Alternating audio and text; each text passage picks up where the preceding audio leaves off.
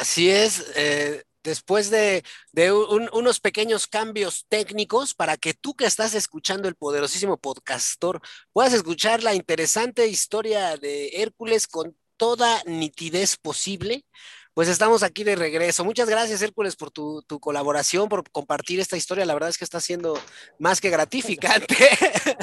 Para empezar, güey. No, no, güey. Ya estamos. Y No, no, esta- no, la, la- la idea, la idea de esta pequeña pausa, pues es de que se puede escuchar mejor y se puede apreciar mejor, güey. Perfecto. Pues muchísimas gracias. Pues estábamos platicando de ya, ya este, este mexicano con nuevos bríos para la vida llega a Canadá, tu familia adaptándose en términos de, de, de lenguaje, en términos de geografía, de clima, sobre todo que el clima pues está, está cabrón, ¿no? O sea, sí es, pues, tú que, que naciste, eh, bueno, más bien que pues eres de tierra caliente, por así decirlo eh, vivimos eh, temperaturas templadas, de repente ir a, a, temperaturas bajo cero, pues está cabrón. Pero también debe ser muy bonito, ¿no? O sea, ¿no hay belleza en ese invierno canadiense? Sí, pero, pero, pero te tiene, o sea que yo creo que hay personas que les gusta el frío y hay personas que les gusta el calor, o sea, a las personas que les gusta el frío, pues se sienten muy cómodas en ese clima, pero no es mi caso. O sea, además, lo que pasa es que dura mucho tiempo el frío. O sea, la, el invierno empieza por ahí de octubre y termina hasta mayo. Entonces es octubre, noviembre, diciembre, enero, febrero, marzo, abril, mayo. O sea, son ocho meses de frío, güey. Entonces llega un momento en donde dices, ya no quiero saber nada de frío. La nieve llega un momento en donde también es ofuscante, güey. Entonces, no, no está tan chido. Sube mucho la temperatura, güey. Es nieve con lodo. O sea, sí está muy chido como vacaciones. sí está muy chingón, la disfrutas bien, o sea, hay muchas, hay muchas actividades de invierno, la pasas súper, pero ya para vivir, yo creo que ya no está tan chido, güey, porque la gente que tiene, aquí hay carros muy bonitos, güey, no los puedes lucir, güey. O sea, no puedes ir en tu carro porque siempre está lleno de lodo, siempre está lleno de nieve, no puedes bajar las ventanas porque se mete el frío, o sea, es un frío, pues, eh, muy fuerte, güey. Entonces, a mí la verdad no, no terminó por disfrutarlo tanto. O sea, eso para mí es un punto en contra. O sea, sí tiene muchas cosas chidas, pero no. A mí no. Hay gente que le gusta el frío, o sea, también lo respeto. O sea, no quiere decir que yo tenga la razón. Y me imagino que, por ejemplo, eh, ¿qué tan cara es la electricidad? O sea, me imagino que ahí tienen eh, clima, ¿cómo se llama? Es, eh, ay, calefacción. Sí, hablando de calefacción, deja pago esto. A ver, dale, dale. Porque bueno, la verdad es que sí es siempre, siempre interesante el, pues, el adaptarse a nuevos, nuevos lugares. ¿no? Escuchando, yo no me di cuenta. Que sí es siempre, siempre interesante este, pues ir a tierras, a tierras nuevas, ¿no? Volviendo, retomando un poco de lo que hablábamos, entonces eh, me surgió una duda, entonces terminan los seis eh, meses de adaptación que te da el Estado canadiense eh, como, como refugiado, ¿y cuál es tu proceso migratorio? ¿Cómo cambias de estatus a qué eres residente ahora? ¿Eres... Ajá, primero eres, primero cuando llegas tú y pides la demanda, eres un demandante de asilo. Después de, de pasar a demandante de asilo, entras a un proceso donde te mandan a traer para una audiencia. Es una audiencia muy parecida a la de los gringos. Está el juez, está tu abogado, está el traductor. Y en base a esa audiencia, el, el, juez te hace muchas preguntas, él, él, estudia toda tu historia y trata de, de ver si es, eh, si es verídica tu historia. O sea, si estás contando la, la, la verdad o estás contando un cuento. Entonces hay personas que se meten en todo, tío. O sea, eh, yo he escuchado casos donde le dice, dame tu face. Entonces checan el face y me le dicen, ¿en qué, en qué mes me dijiste que tenías problemas? No, pues en tal mes. Entonces se, se meten al, a, al face y resulta ser que en esa fecha que ella decía se había tomado unas fotos en un antro y pues ya le tiran en todo.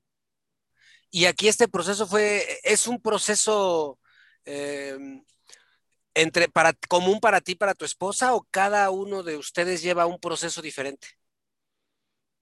En, eh, puede entrar, puede entrar individual, puede entrar por matrimonio, puede entrar por varias familias, o sea, pueden varias familias venir con la misma historia. Entonces, todas las personas involucradas entran a la audiencia, también les pueden hacer preguntas a los niños.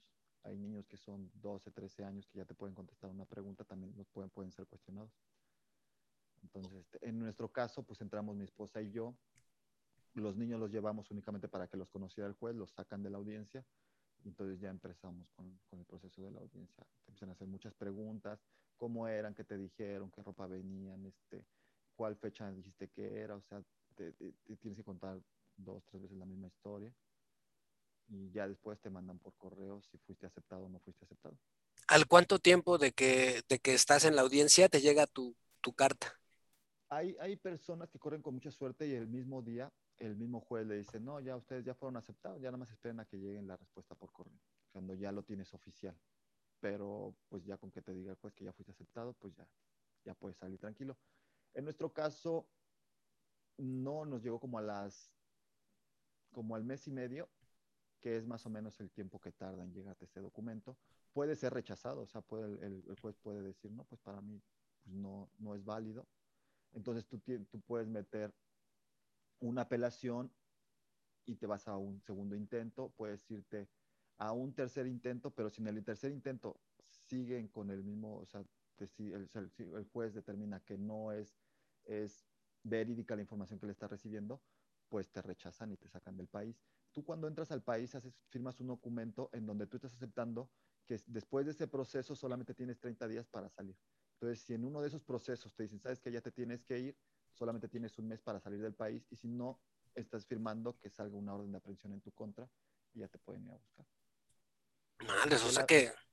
Sí, que la verdad, tío, ya una vez que tú llegas a esa instancia, que te dijeron, ya te tienes que ir, ya no te conviene quedarte, porque pues los, los sueldos, o sea, no, no creo que te persigan como tal, o sea, que haya una investigación y que te vayan a sacar de tu...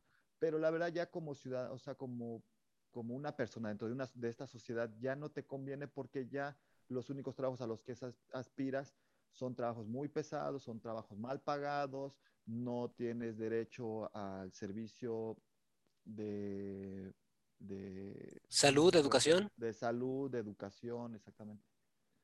No, no, no tienes obviamente permiso de trabajo. Entonces ya te saldría incosteable, o sea, ya no vale la pena quedarse. Entonces ya lo, lo ideal es salir. Hay un documental muy bueno de David Moore, se llama, en donde habla de, lo que pasó en el Gabacho con unos estudiantes que, que balearon ahí en Columbine, pero habla de respecto a Canadá. Hace una comparación en este documental respecto a cómo es Canadá versus Estados Unidos, dos países primermundistas, evidentemente. Y una de las cosas que más resalta el director de este documental, él siendo nativo americano, eh, norte, bueno, eh, gringo, eh, es, es, la seguridad. Y hay, algo que me gustaría corroborar contigo y ver que yo vi en este documental y ver si es cierto. Uno de los apuntes que él hacía en sus observaciones era que en Canadá la gente, por la confianza que tiene en la seguridad de sus localidades, no cierran sus puertas. Ellos pueden tener las puertas completamente desbloqueadas, sin seguro, porque pues como que confían en esto y hacen la comparativa con Estados Unidos en donde él lo que hace es ir literalmente por casas y abrirlas. Y se da cuenta que en Canadá hay muchas casas abiertas. ¿Tú puedes confirmar esta, esta información sacada de un documental? Sí, sí. Fíjate que a, mí me cuesta mucho trabajo, este, a mí me cuesta mucho trabajo como, como entender lo que está pasando en Canadá, porque yo todavía vengo con, o sea, con, o sea, vivir con demasiada violencia y, entender que aquí no pasa, güey. O sea, yo todavía traigo ese problema. Pero, por decir, en, ese sentido, dejar la puerta abierta, sí. O sea, yo puedo, hemos dormido varias veces con la puerta abierta o dejo a he dejado a mis hijos y voy a tirar la basura y eso, y, se quedan los niños. La basura estamos hablando que está a 100 metros, pero dejo la puerta abierta y eso no hay problema. ¿Y cómo es el, una vez que, que, ya rentas tu primera casa, ¿en qué localidad o en dónde la rentas? Ajá, ahí en Montreal. E, en Montreal. ¿Y cómo es tu experiencia ahí? O sea, ya, ya tienes tu, tu, aceptación, ya te dieron, ya tienes el permiso legal del Estado canadiense para, pues, para rehacer tu vida, ya tienes un compromiso a cinco años en el cual, pues, no vas a salir. ¿Cómo empiezas a afrontar la vida? Eh, me refiero a ¿Dónde piensas en buscar trabajo? ¿Tienes amistades ahí en, en tu nueva localidad? Eh, ¿Cuáles son tus planes en ese momento para el futuro?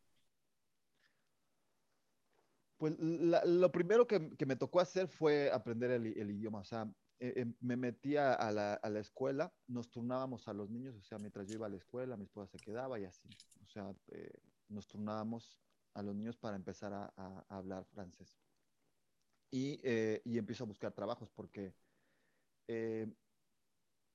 el, dinero que me daba no me alcanzaba para nada, o sea, era solamente para comer y pagar renta. Sea, no, no, no podía, no tenía, bueno, ahí en esa casa donde yo empecé, pues era un colchón, tío, o sea, no teníamos televisión, no teníamos muebles. Y, y me tocó en, es que ahí pasa otra cosa, güey, que eh, aquí en, en, esta parte, por no sé si en, todo, en todas las provincias, pero por decir en Montreal, todos se cambian el mismo día. O sea, no todos, no es como que unos se cambian en agosto, otros se cambian en diciembre, otros se cambian en enero, sino aquí hay una fecha que es el primero de julio, que es como una fecha muy importante aquí en Canadá,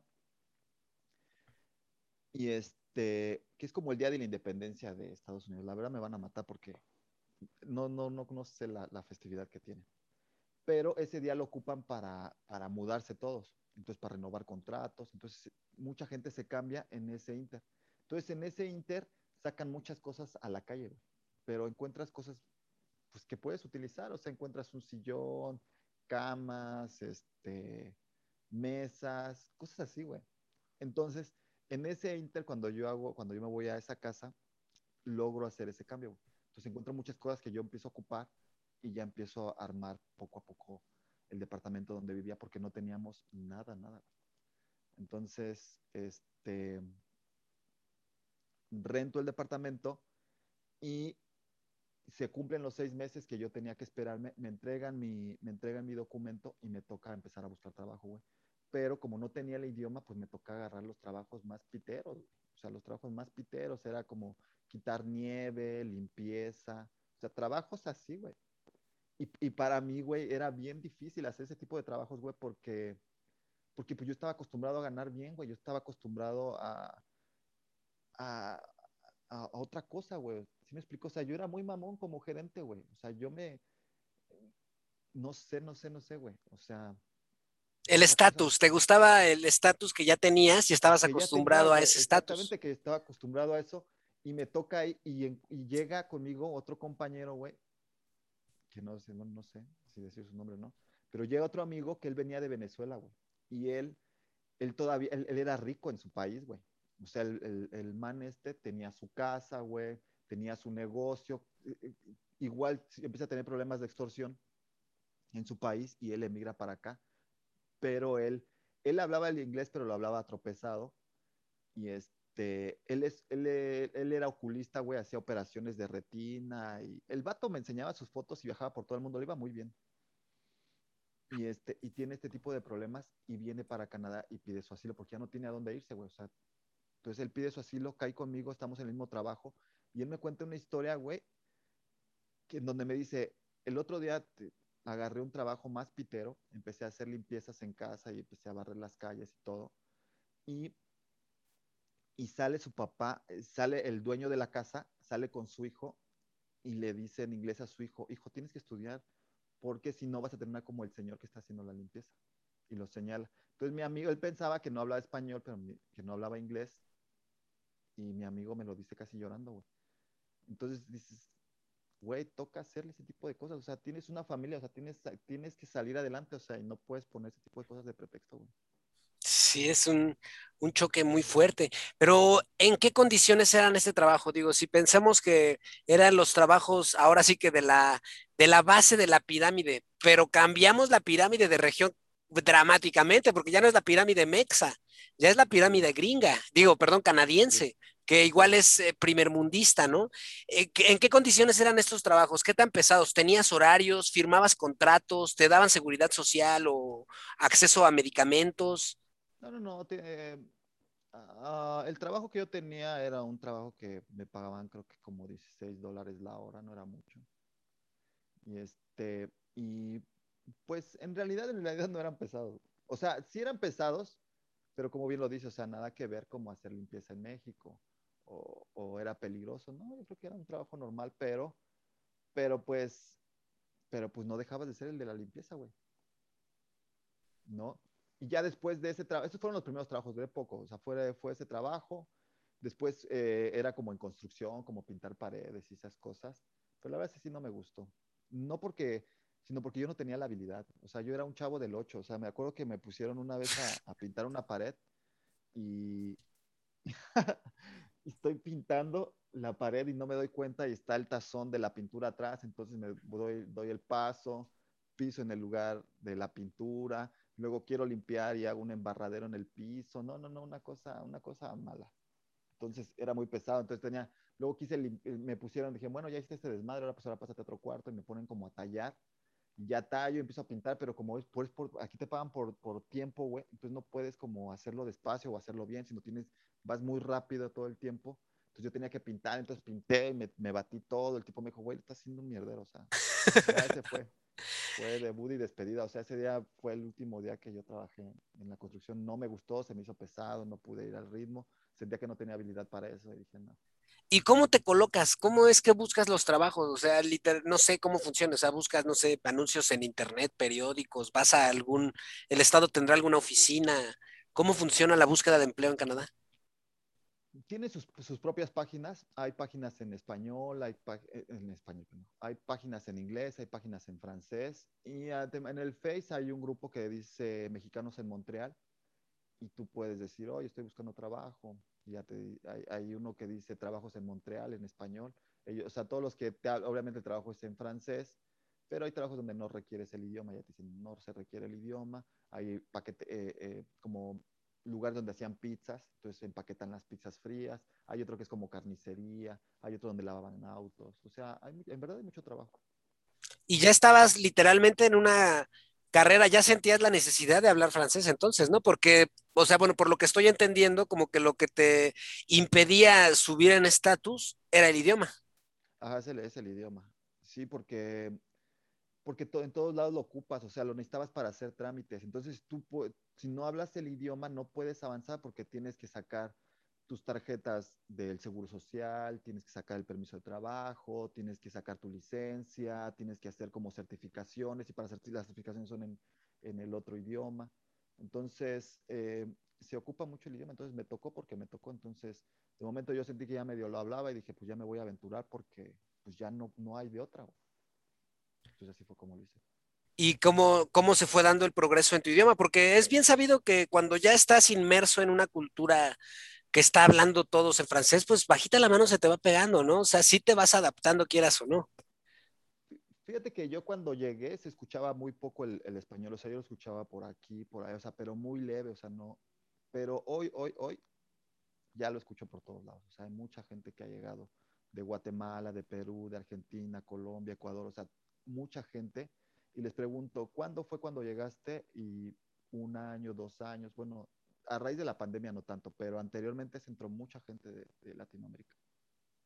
Entonces, convivo mucho con esas gentes y, no, no tengo cómo practicar el francés. A mí me gustaría eh, eh, eh, convivir con, con quebecos, pero los quebecos son bien cerrados, tío. ese es otro problema de lo que tiene, que tiene Canadá. O sea, los quebecos son muy gentiles, son muy amables, son muy buenas personas, pero son bien cerrados. O sea, ellos o sea, te saludan, te ayudan en lo que tú necesitas, pero no puedes hacer una relación con ellos. O sea, no te lo permiten. Son, en ese sentido, cuesta mucho trabajo abrir a, un, a una persona de Quebec.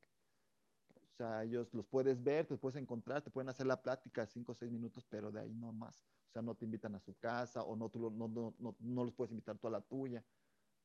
Es bien difícil. Fíjate, yo te, en uno de los trabajos, yo pensaba que si eran porque de momento convives con algunos en la escuela que están dando clases y eso. Yo decía, estos, estos manes son raros. Pero, pero ya en los trabajos convives con quebecos y te das cuenta que ellos, o sea, es muy, ¿cómo te diré? Es, o sea, cuando tú trabajas con ellos, o sea, te aburres un poco porque ellos ni siquiera te, te, hacen la práctica. O sea, no te enteras de nada. Y, en lugares donde hay Quebec, o sea, donde hay personas latinas, te enteras de todo, o sea, cuántos hermanos tiene, cuánto tiempo viene, cuáles fueron sus problemas, o sea, son muy abiertos, o sea, ni siquiera tienes que preguntarle, o sea, la, misma persona te platica todo. Es la, pues ahora sí que la idiosincrasia del quebeco, ¿no? del canadiense, sí. Del... Pero será... Yo te hablo de Quebec porque, porque eh, Quebec está bien grande, tío. O sea, las zonas que yo he conocido todas pertenecen a Quebec, entonces la verdad no me gustaría generalizar porque no sé si en otros lados son diferentes. Aunque me han dicho personas que han ido a Toronto que, que la gente en Toronto es más abierta. O sea, que ellos se acercan, te platican. Yo no he ido a Toronto. No está muy lejos, está como a seis horas. Y este, no, no, no sabría no tengo experiencia. Es que no, yo tampoco, la verdad no, no conozco, no tengo el dato, pero a mí se me figura que, por ejemplo, ya ciudades como Toronto ya deben de ser más eh, idiosincráticamente hablando, más similares a los gringos que los, que los de Quebec, porque Quebec entonces, lo que, por lo que voy entendiendo, es una, eh, su tradición, son muy tradicionalistas en cierta forma, incluyendo el idioma. No sé si en todo Canadá hablen francés, pero el idioma oficial es el inglés. O sea, creo que el idioma, el idioma oficial eh, eh, en donde pueda ser francés debe de ser solo en ciertas regiones, pero la máxima de, de gente, sí, bueno, de la población, pues está como más pegada al inglés, ¿no? Entonces sí creo que habla de un poco de, eh, de sincretismo cultural, no más que de, de, tradicionalismo cultural, ¿no? En estas zonas. ¿O pues, cómo es? O, sea, yo, yo lo que he percibido de ellos, te digo, yo no, no he convivido con ellos, o sea, o sea, con o sea, las pocas personas que yo he platicado, o sea, son muy abiertos, son muy open, son, son, las mujeres son muy independientes, tienen mucho su lugar, pero, pero no se abren. O sea, son, o sea, es, es muy difícil. O sea, tendrías que hacer una relación sentimental para que tú puedas convivir más tiempo con esa persona, ¿no? O tendrías que, que pertenecer a su círculo de escuela, de amigos, para, pero si tú no vienes de ese, o sea, es muy difícil que te lo encuentres en la calle y que hagas un amigo que digas, güey, tengo un amigo que ve Y entonces, en, en, esa época no tuviste amistades eh, nativas de Quebec. Los, los, tenía, o sea, yo los, los, los trato en, en, el trabajo y eso, pero fue como, o sea, fue ahí donde empecé a practicar un poco más mi francés, donde ya tenía la obligación y ya llegó un momento en donde digo, güey, ya me cansé de este pedo de la limpieza, tengo que empezar a hacer mi, tengo que empezar a hacer ya mi carrera, porque después de la limpieza hago otro trabajo que era como mantenimiento. Ese, estaba más papi, era, era, como, no era, no era como remodelar un lugar, pero era como, había un hueco, tapa el hueco, píntalo, o sea, eran pedacitos pequeños que se descompuso una mesa, repárala, una silla, ese tipo de, ese, ese ya fue mi siguiente trabajo, que ya era más fácil, pero ahí siguen siendo, o sea, con las personas con las que tú convives, es gente que viene llegando y normalmente son latinos. Entonces no, encuentras mucho mexicano y eso, entonces no practicas ahí. Entonces ya termino, ya cuando yo logro tener un buen nivel de francés, que ya me permite, es cuando ya empiezo a buscar otro trabajo y otro tipo de, de cursos para avanzar y ganar un poco más de, de, dinero. ¿Y cuánto te tomó llegar a ese nivel, a ese nivel de dominio del idioma? Yo creo, no, yo creo que como año y medio como año y medio a donde yo ya decía, ya aquí ya me puedo defender. O sea, todavía me costaba trabajo, pero ya decía, ya, a estas alturas ya empezaba yo a hacer mis trámites solo, ya no ocupaba de nadie, ya podía hacer una reclamación del internet, hacer una reclamación de, no sé, de cualquier, de alguna factura, como año y medio. ¿Y cuál fue el primer trabajo que tuviste ya subiendo un poquito eh, la escalera social canadiense? Pues ahorita el trabajo que tengo, yo, yo podría decir que ya es ese trabajo en donde ya me siento un poco más cómodo, que ahorita estoy como guardia de seguridad en una empresa farmacéutica, pero es la empresa donde estoy trabajando es una de las más importantes en Canadá, o sea, en cuestión de seguridad, porque es la que le da el servicio a la farmacéutica. Pero aquí lo que me gusta de ellos que tienen es de que cuando tú vas a hacer algún dominio, que tú quieres, no, pues yo quiero ser carpintero o yo quiero ser, este, no sé, ellos lo manejan como carreras pequeñas. Entonces no necesitas cursar el hacer la carrera, por decir como contador, yo quiero ser contador. Entonces no necesitas hacer la licenciatura en contaduría, sino ellos te dan un pequeño curso, o sea, dicen, tienes más de 18 años, ah, bueno, entonces chingate este curso, el curso dura ocho meses, un año, y ya sales siendo un contador y te meten única y específicamente las materias que ocupas y te, te, te, hacen un experto en esa materia. Entonces quieres ser contador, quieres ser abogado, quieres ser, este, no sé, no sé, no me viene tan Traductor, por ejemplo, ¿no? O sea, que... Traductor, este, maestro. Te especializan. Te, especializan. Las mismas escuelas te dan esas, este, ¿cómo se llama? Esos cursos a las mismas universidades, la Universidad de Quebec, de Montreal y eso, te dan ese tipo de cursos y ya sale, ya una vez que te certificas, entonces ya te, empiezas a buscar trabajo, pero no es como que, ah, hoy quiero, este, hoy me voy a dedicar a la limpieza, por decir. Entonces tienes que tomar un curso, eh, obviamente dependiendo para dónde vas, es, es el tiempo. ¿Cómo te preparas, no? Y ahorita en esta chamba de seguridad, ¿qué, ¿qué tal? ¿Te tienes que arriesgar el físico? Pues podría, pero no. O sea, está dentro de mis funciones, así ahí llega alguien que se pone muy loco, que quiere, pues sí, mi labor sería si lo puedo arrestar. Pero no, la gente está tranquila. Lo que yo lo veo como, o sea, el, trabajo es muy fácil, pero tiene mucha responsabilidad. O sea, es supervisar cámaras, es hacer rondas de supervisión, tienes que caminar, ver que por afuera pues no haya chispas o algo, que alguien se haya metido. Y por internamente tienes que dar una ronda que dura como una hora aproximadamente, en donde tienes que pasar a los cuartos, que ver que no haya goteras, que no haya chispas, que no se esté quemando algo, que todo esté bajo control. Pero, pero si de momento se incendia esa, pues sí, el que tiene que arreglar el problema eres tú. Si de momento alguien se cortó, pues tú tienes que hablarle al 911, coordinar la ambulancia. Si de momento, eh, ¿qué otra cosa podría pasar? No sé, pues por decir en mi caso, pues tengo que coordinar los trailers que vayan al almacén, que no se lleven nada. Eh, hacemos simulacros de incendios, este, recibo llamadas que, que, oye, transfíreme a tal área. Entonces, todo ese tipo de cosas, recibo correos y mando reportes. Pues ya tienes cierta autoridad, ¿no? Sí, sí, sí. Y por decir que, que, usen, que usen el cubrebocas, que, ¿qué otro tipo de... Pues es que eh, en realidad es que el, el, el puesto dice seguridad. O sea, si alguien se lastimó, si alguien, si de momento el otro día un tipo se cayó y se lastimó la pierna, entonces tienes que, que saber dónde se encuentra el botiquín, cuáles son los, los medicamentos que lo ocupa. Si alguien se desmaya, le tienes que dar respiración de boca a boca o le puedes, puedes usar el el desfibrilador, güey. Órale. Entonces, la verdad es que es mucha responsabilidad. O sea, mucha responsabilidad. Otro día eh, explotó un carro, no sé por qué, cerca de donde nosotros estábamos y tuvimos que hablar al 911 y coordinar todo eso a pesar de que no estaba dentro de nuestra jurisdicción, por así decirlo. Sí. a mí me gusta, pero no es un trabajo que sueño. O sea, este fue un escalón que me va a llevar hacia donde yo quiero ir. ¿Y qué cursos tomaste? Porque sí está perro, o sea, el tener ese control, ese dominio, lo de primeros auxilios, por ejemplo, está cabrón. Sí, sí, sí. Ah, ese pues es un curso de guardia de seguridad. Te, lo imparte el mismo gobierno dentro de una universidad. Pero este, recuerdo que cuando yo tomaba eso, pues sí le batallaba, porque, porque ocupan muchos tecnicismos. O sea, no es como un vocabulario que tú ocupas en la escuela. O sea, te dicen vas a ocupar un martillo, vas a ocupar tal herramienta, vas a ocupar. Entonces yo ponía mucha atención al instructor y recuerdo que, al final de el, instructor dijo, le voy a dar un premio a, pues, a, quien yo vi que puso más atención. Y era de chocolates, güey. Entonces me regala los chocolates y me dice, a, a ver, entonces este, yo me sorprendo y digo, ¿qué cara de haber visto este man? En mí para creer que yo estaba poniendo un montón de atención. yo lo único que trataba era de entender, o sea, yo, o sea, muchos de lo que él decía, güey, volaba porque no, no, no alcanzaba a comprender. O sea, yo comprendía un 70, 75% de lo que él decía. O sea, hubo muchas cosas que, que yo tenía que traducir. Y el problema es que ahí que tú no puedes demostrar que no sabes, güey, porque si tú demuestras que no sabes, no pasas.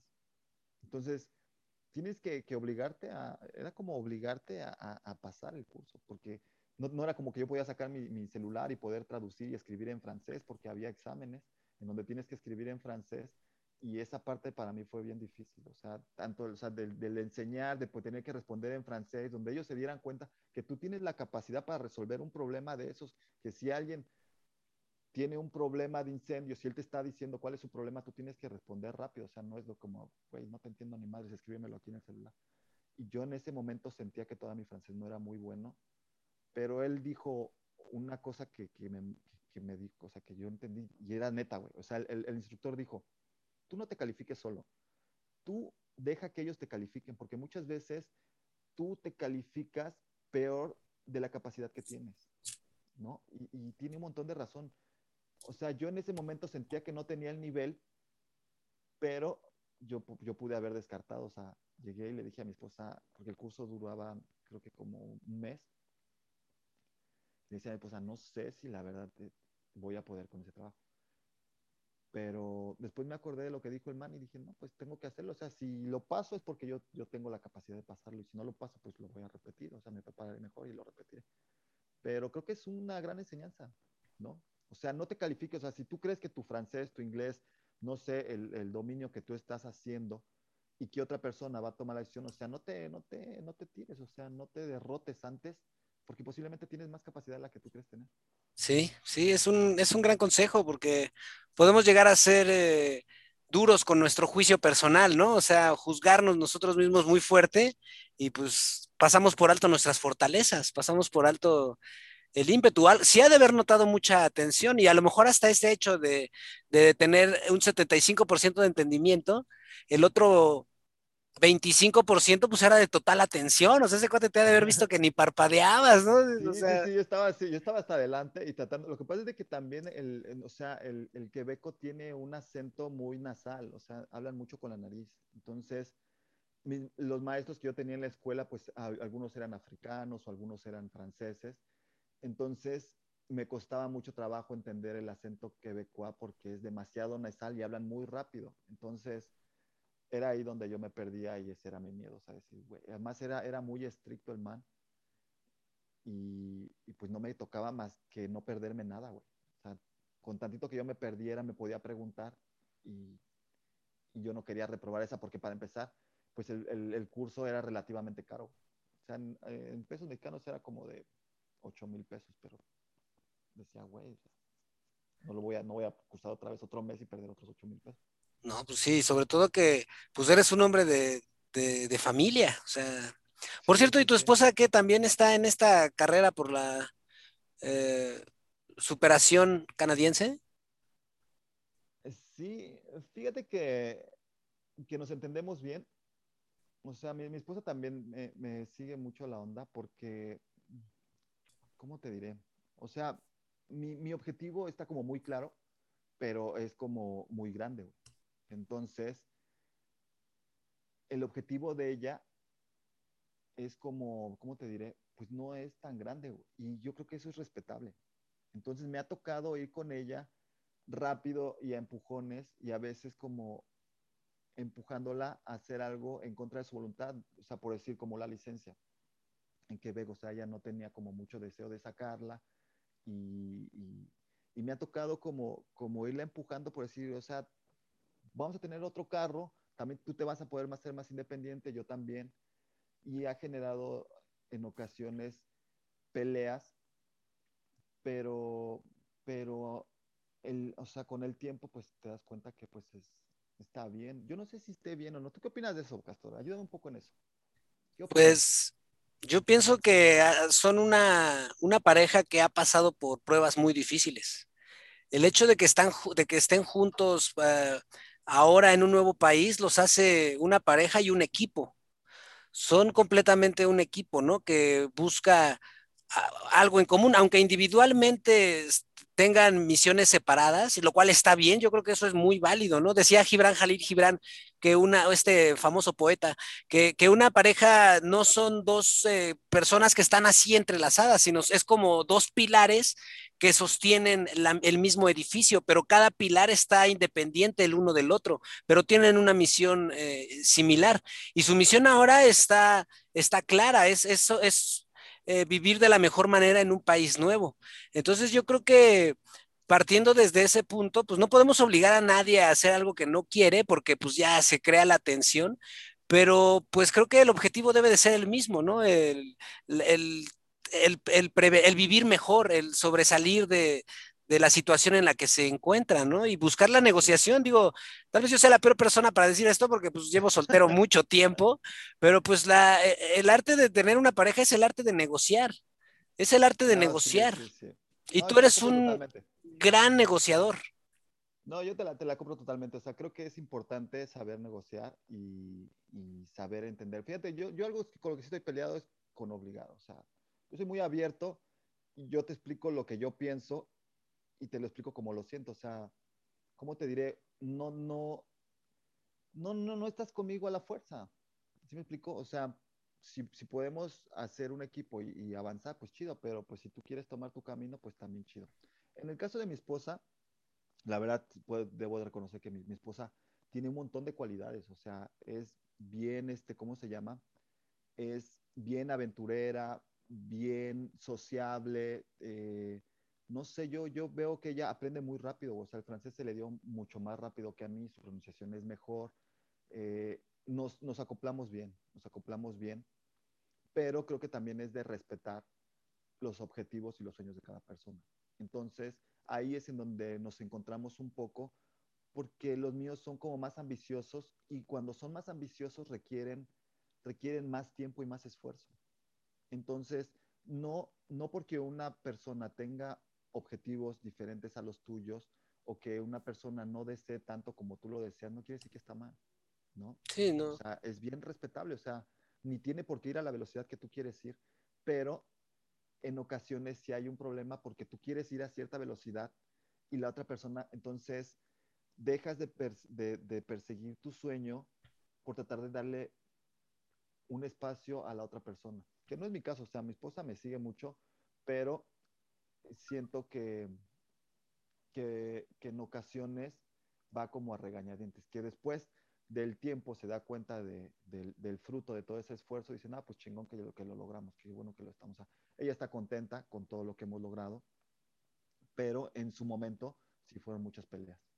Entonces, pues chido, o sea, la verdad, mi esposa me ha complementado muy bien, nos llevamos increíble, tenemos una hermosa familia, yo me llevo, o sea la verdad estamos bien pero ese tipo de cositas yo, me han costado trabajo como, como negociarlas, bien como bien dices, o sea, negociarlas sí. con ella, pero, pero también yo creo que es respetable, o sea, hay personas que, que tienen diferentes sueños a los tuyos y no tenemos por qué, eh, ¿cómo se llama? Menospreciarlo. O sea, no, no para nada, y sobre todo que haya entendimiento, ¿no? Digo, yo creo que lo malo sería que no te permitiera que fuera un lastre en tu vida, que te estuviera deteniendo, ¿no? Y que te dijera, no, no, no, no progreses, el progreso es malo.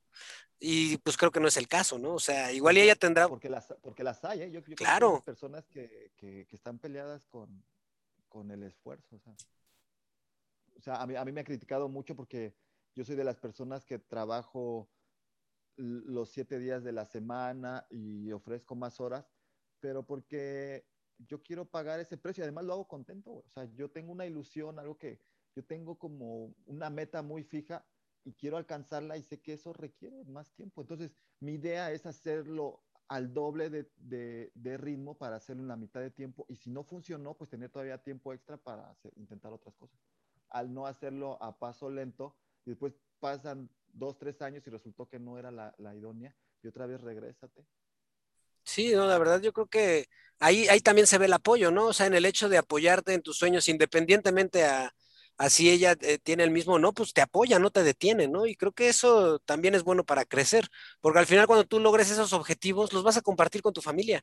Tus éxitos, tus logros también van a ser en cierta forma compartidos con tu familia y eso es algo muy noble, muy, muy chido y que seguramente ella, ella también también lo nota, ¿no? Y yo por lo que he percibido de ti, pues eres un gran eh, hombre de familia, te preocupas mucho con, eh, por tus niños, juegas con ellos, te preocupas por el tiempo de calidad, o eso es lo que yo percibo, ¿no?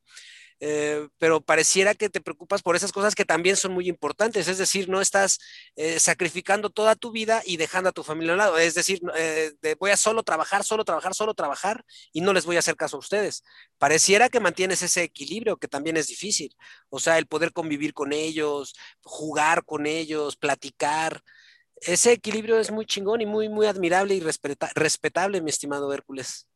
Es que yo, yo creo que, que, debe haber un equilibrio entre el, entre el trabajo y, y, y tu familia. A, a, mí me gusta mucho trabajar, pero, pero disfruto mucho a mis hijos. O sea, yo me, me gusta despertarme, verlos crecer, platicar con ellos, ver, porque por decir el chico, pues apenas actualmente tiene cuatro años, empieza a formular frases, entonces hace muchas gracias que, que yo las disfruto bien cabrón y que pudiera estar con amigos, estar en la fiesta, pero en verdad que yo de eso ya me, o sea, cuando me tocó esa etapa que le hablábamos en la de la prepa, pues yo me asqué de todo eso, o sea, lo viví al máximo, la pasé increíble, pero ahora ya estoy en otra, en otro, en otro momento.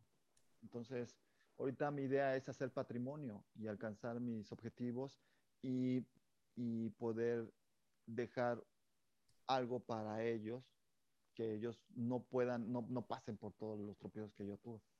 Esa es la idea.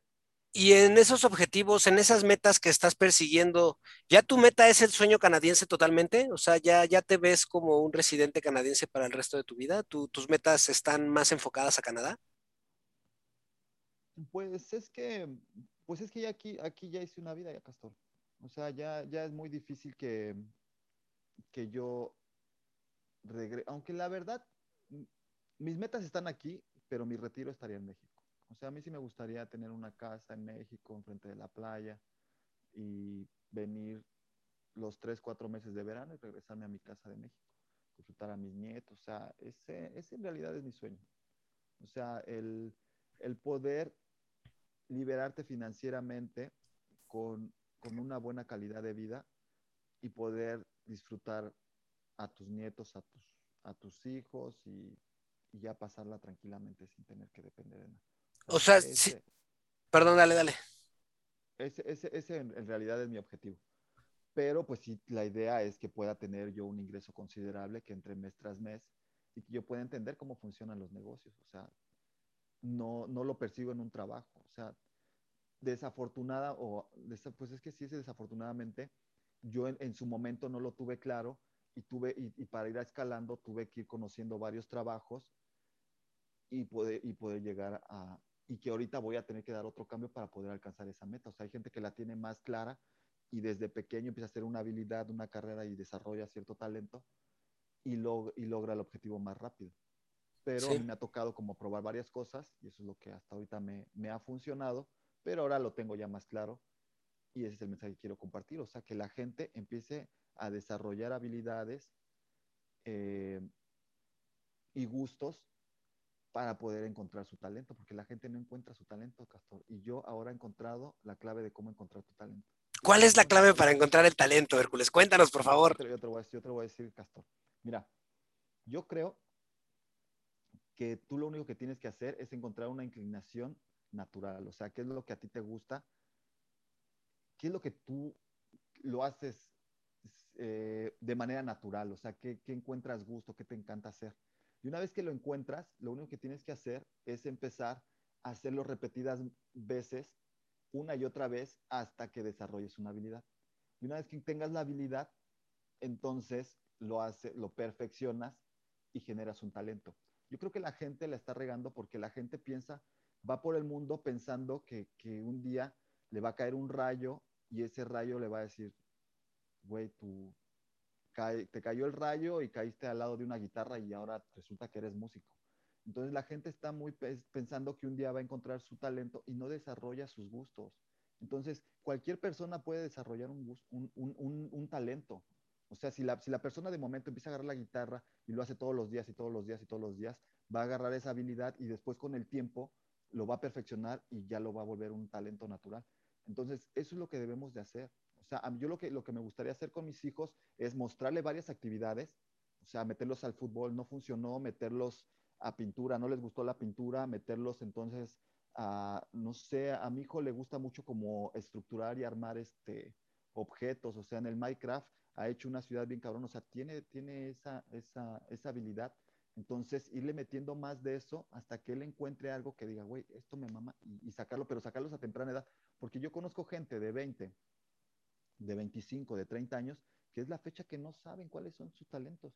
Y son talentos tan fáciles como el hablar en persona, en negociar, en, en, relaciones interpersonales, o sea, que seas bueno, no sé, para las ventas, o no sé, o sea, yo creo que hay gente que le gusta grabar videos, hay gente que le gusta la fotografía, pero una vez que tú lo desarrollas el talento, ahora tienes que buscar la manera de monetizarlo y venderse bien. Yo creo que, que ahí también estamos estamos cometiendo otro error en donde no, no estamos, o sea, no estamos pensando que podemos venderlo caro. Y, como la gente, o sea, cuando tú le das el precio le das un precio para venderlo, le das barato, la gente piensa que tu trabajo es barato y no, tu, tu trabajo es de calidad. Entonces es nada más darlo en un buen precio y le vas a sacar el mayor provecho a eso.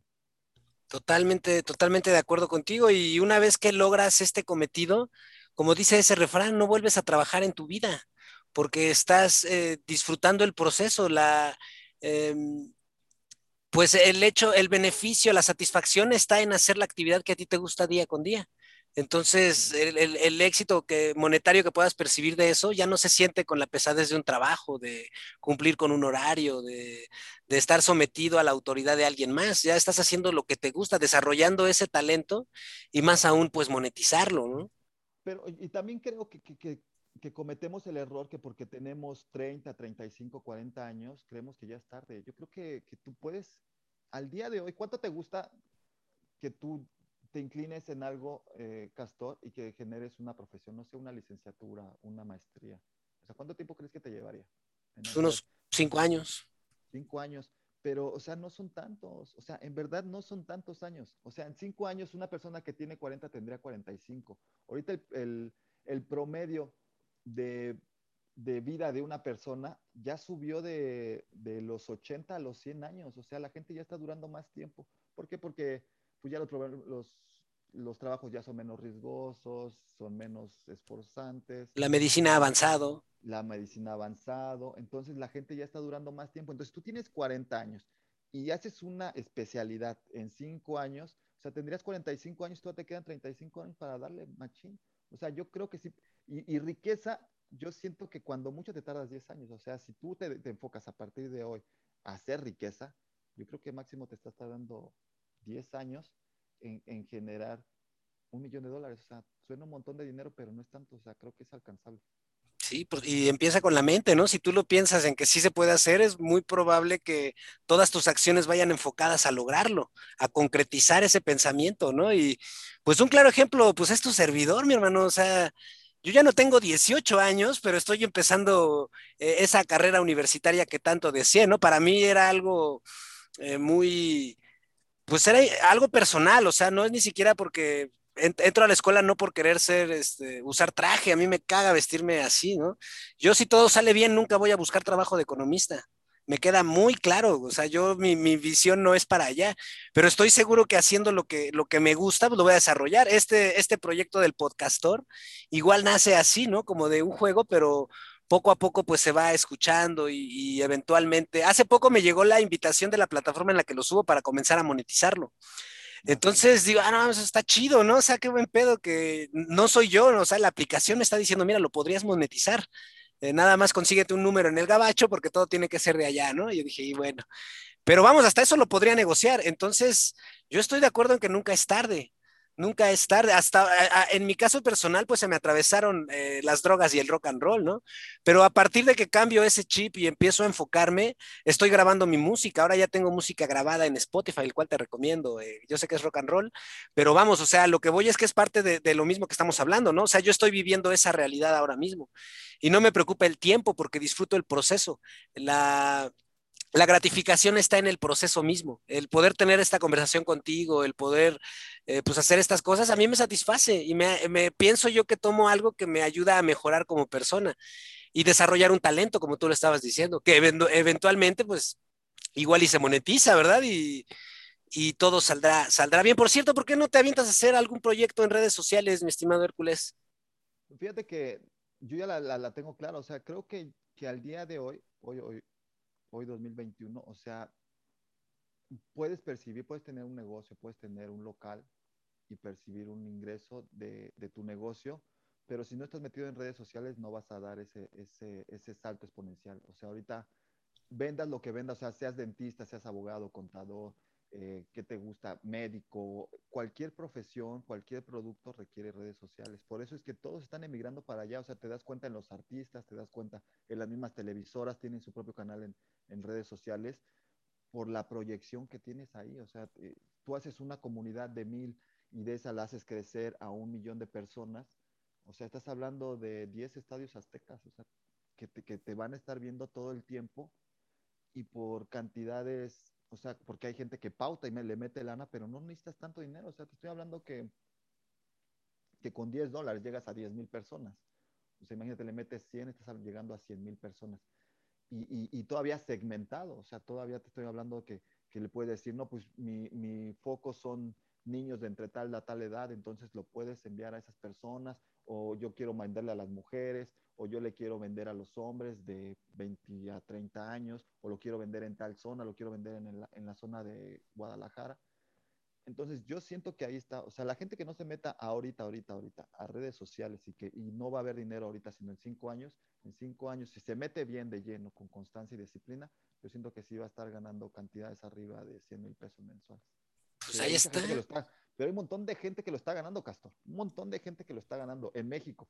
Fíjate, en Orizaba apenas fueron mis hermanas y encontraron una casa que pensaban que era de un narco porque te llevó el narco allá. Y este, una casa muy bonita, muy grande, alberca y todo, porque lo vieron con drones, y resultó ser de un youtuber mexicano, que el canal me parece que es este, debe de ser, porque es el canal más grande que yo conozco, el de Garnachas de Orizaba que el tipo es de los canales más fuertes de México y, que están haciendo un montón de dinero. Y, el, y, el, canal es de memes. Fíjate, pues ahí está, o sea, ahí está. A ti que estás escuchando esto, ya escuchaste el sabio consejo de un conocedor, un gran negociador, una gran persona y me atrevo a decir un amigo, ¿verdad?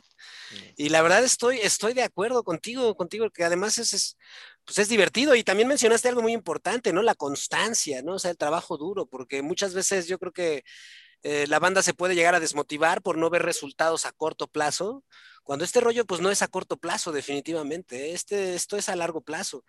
Eh, hace rato mencionabas pues, unos cuatro o cinco años, yo coincido contigo, ¿eh? o sea, yo sí creo, yo viendo entrevistas de personas que, hacen redes sociales, que hacen YouTube y todo eso, ninguno te habla de un éxito de un año o dos, de que rápido, digo, habrá excepciones, ¿no? Artistas eh, de la televisión que emigran y rápido se llenan de, de, suscriptores y de monetizaciones y todo esto, pero las personas normales, las personas así pues que no tienen un trasfondo artístico y cosas así, le, lo hacen por el gusto de hacerlo, la recompensa una vez más está en el hecho de hacerlo y con la constancia y la dedicación lo logran, pero en años. O sea, he visto entrevistas con pues, gente de, de, YouTube que dice, no, yo llevo 10 años haciendo videos, ¿no? Y hasta ahorita, este, pues ya se, se dio el boom. Entonces, es algo que es bien cierto, pero tampoco es, es algo que se va a dar de la noche a la mañana. O sea, habrá que, que echarle los kilos y la constancia. Y, yo creo que también tenemos que estudiar, o sea, si te vas a meter a redes sociales, también tienes que entender cómo funciona el algoritmo, cómo funciona la red social, en cuál te vas a meter. Yo, mi consejo sería métete a todas, porque igual puedes tener, no sé, mil de acá, mil de acá, mil de acá, y saca tu producto, y, ya no estás hablando que nada más tienes mil, sino ya tienes cinco mil suscriptores, que estás, no sé, Twitter, la verdad es así, no sé cómo funciona, pero está Instagram, Facebook, eh, este, ¿cómo se llama? Hasta el mismo TikTok. ¿Supiste que el tipo este de TikTok ya se hizo millonario? Sí, el pues. Tipo, el tipo que le hace así. ¿Sí lo has visto? El, el, que, el que soluciona problemas. un morenazo, ¿no? Un morenazo, tío. Que este es lo que hace. Ese tipo que ya se volvió un este, millonario, la onda fue que el tipo empezó a hacer esos videos, el video se, la rompió, se hizo viral. TikTok, hasta, hasta donde yo sé, no está pagando todavía. Pero el tipo ya tenía, creo que 70 millones de seguidores entonces las marcas se le empezaron a acercar y empezó a firmar buenos contratos porque él empezara a hacer publicidad. Pues tiene 70 millones de espectadores, tío. Sí, no, la verdad es increíble. Y, ahí puedes hacer un producto, ¿eh? Hay una persona que, hay un canal de YouTube que se llama Un preso en, un preso en el mundo real, con un cuate que está en la cárcel que se llama Jem Kay. Y literalmente él lleva 13 años preso no sé los números, pero lleva 10, 11 años, no sé cuántos años lleva, pero ya lleva un rato preso. Y este cuate hace videos eh, desde la cárcel y ya tiene, ya está preparando su salida, ya está todo y va a salir con una infraestructura, con este público que dice, si se mete a todo, está en Instagram, en YouTube. A mí me cae muy bien, algún día le voy a mandar un correíto para hacer un podcastor con él, porque me parece que tiene una historia muy interesante, pero esta es la prueba de que las ganas de hacerlo es lo primero. Este cuate graba desde una celda. O sea, ¿qué producción puede tener? y el vato ya lo monetizó. y desde hace rato, o sea, le va bien. Sí tiene dos canales.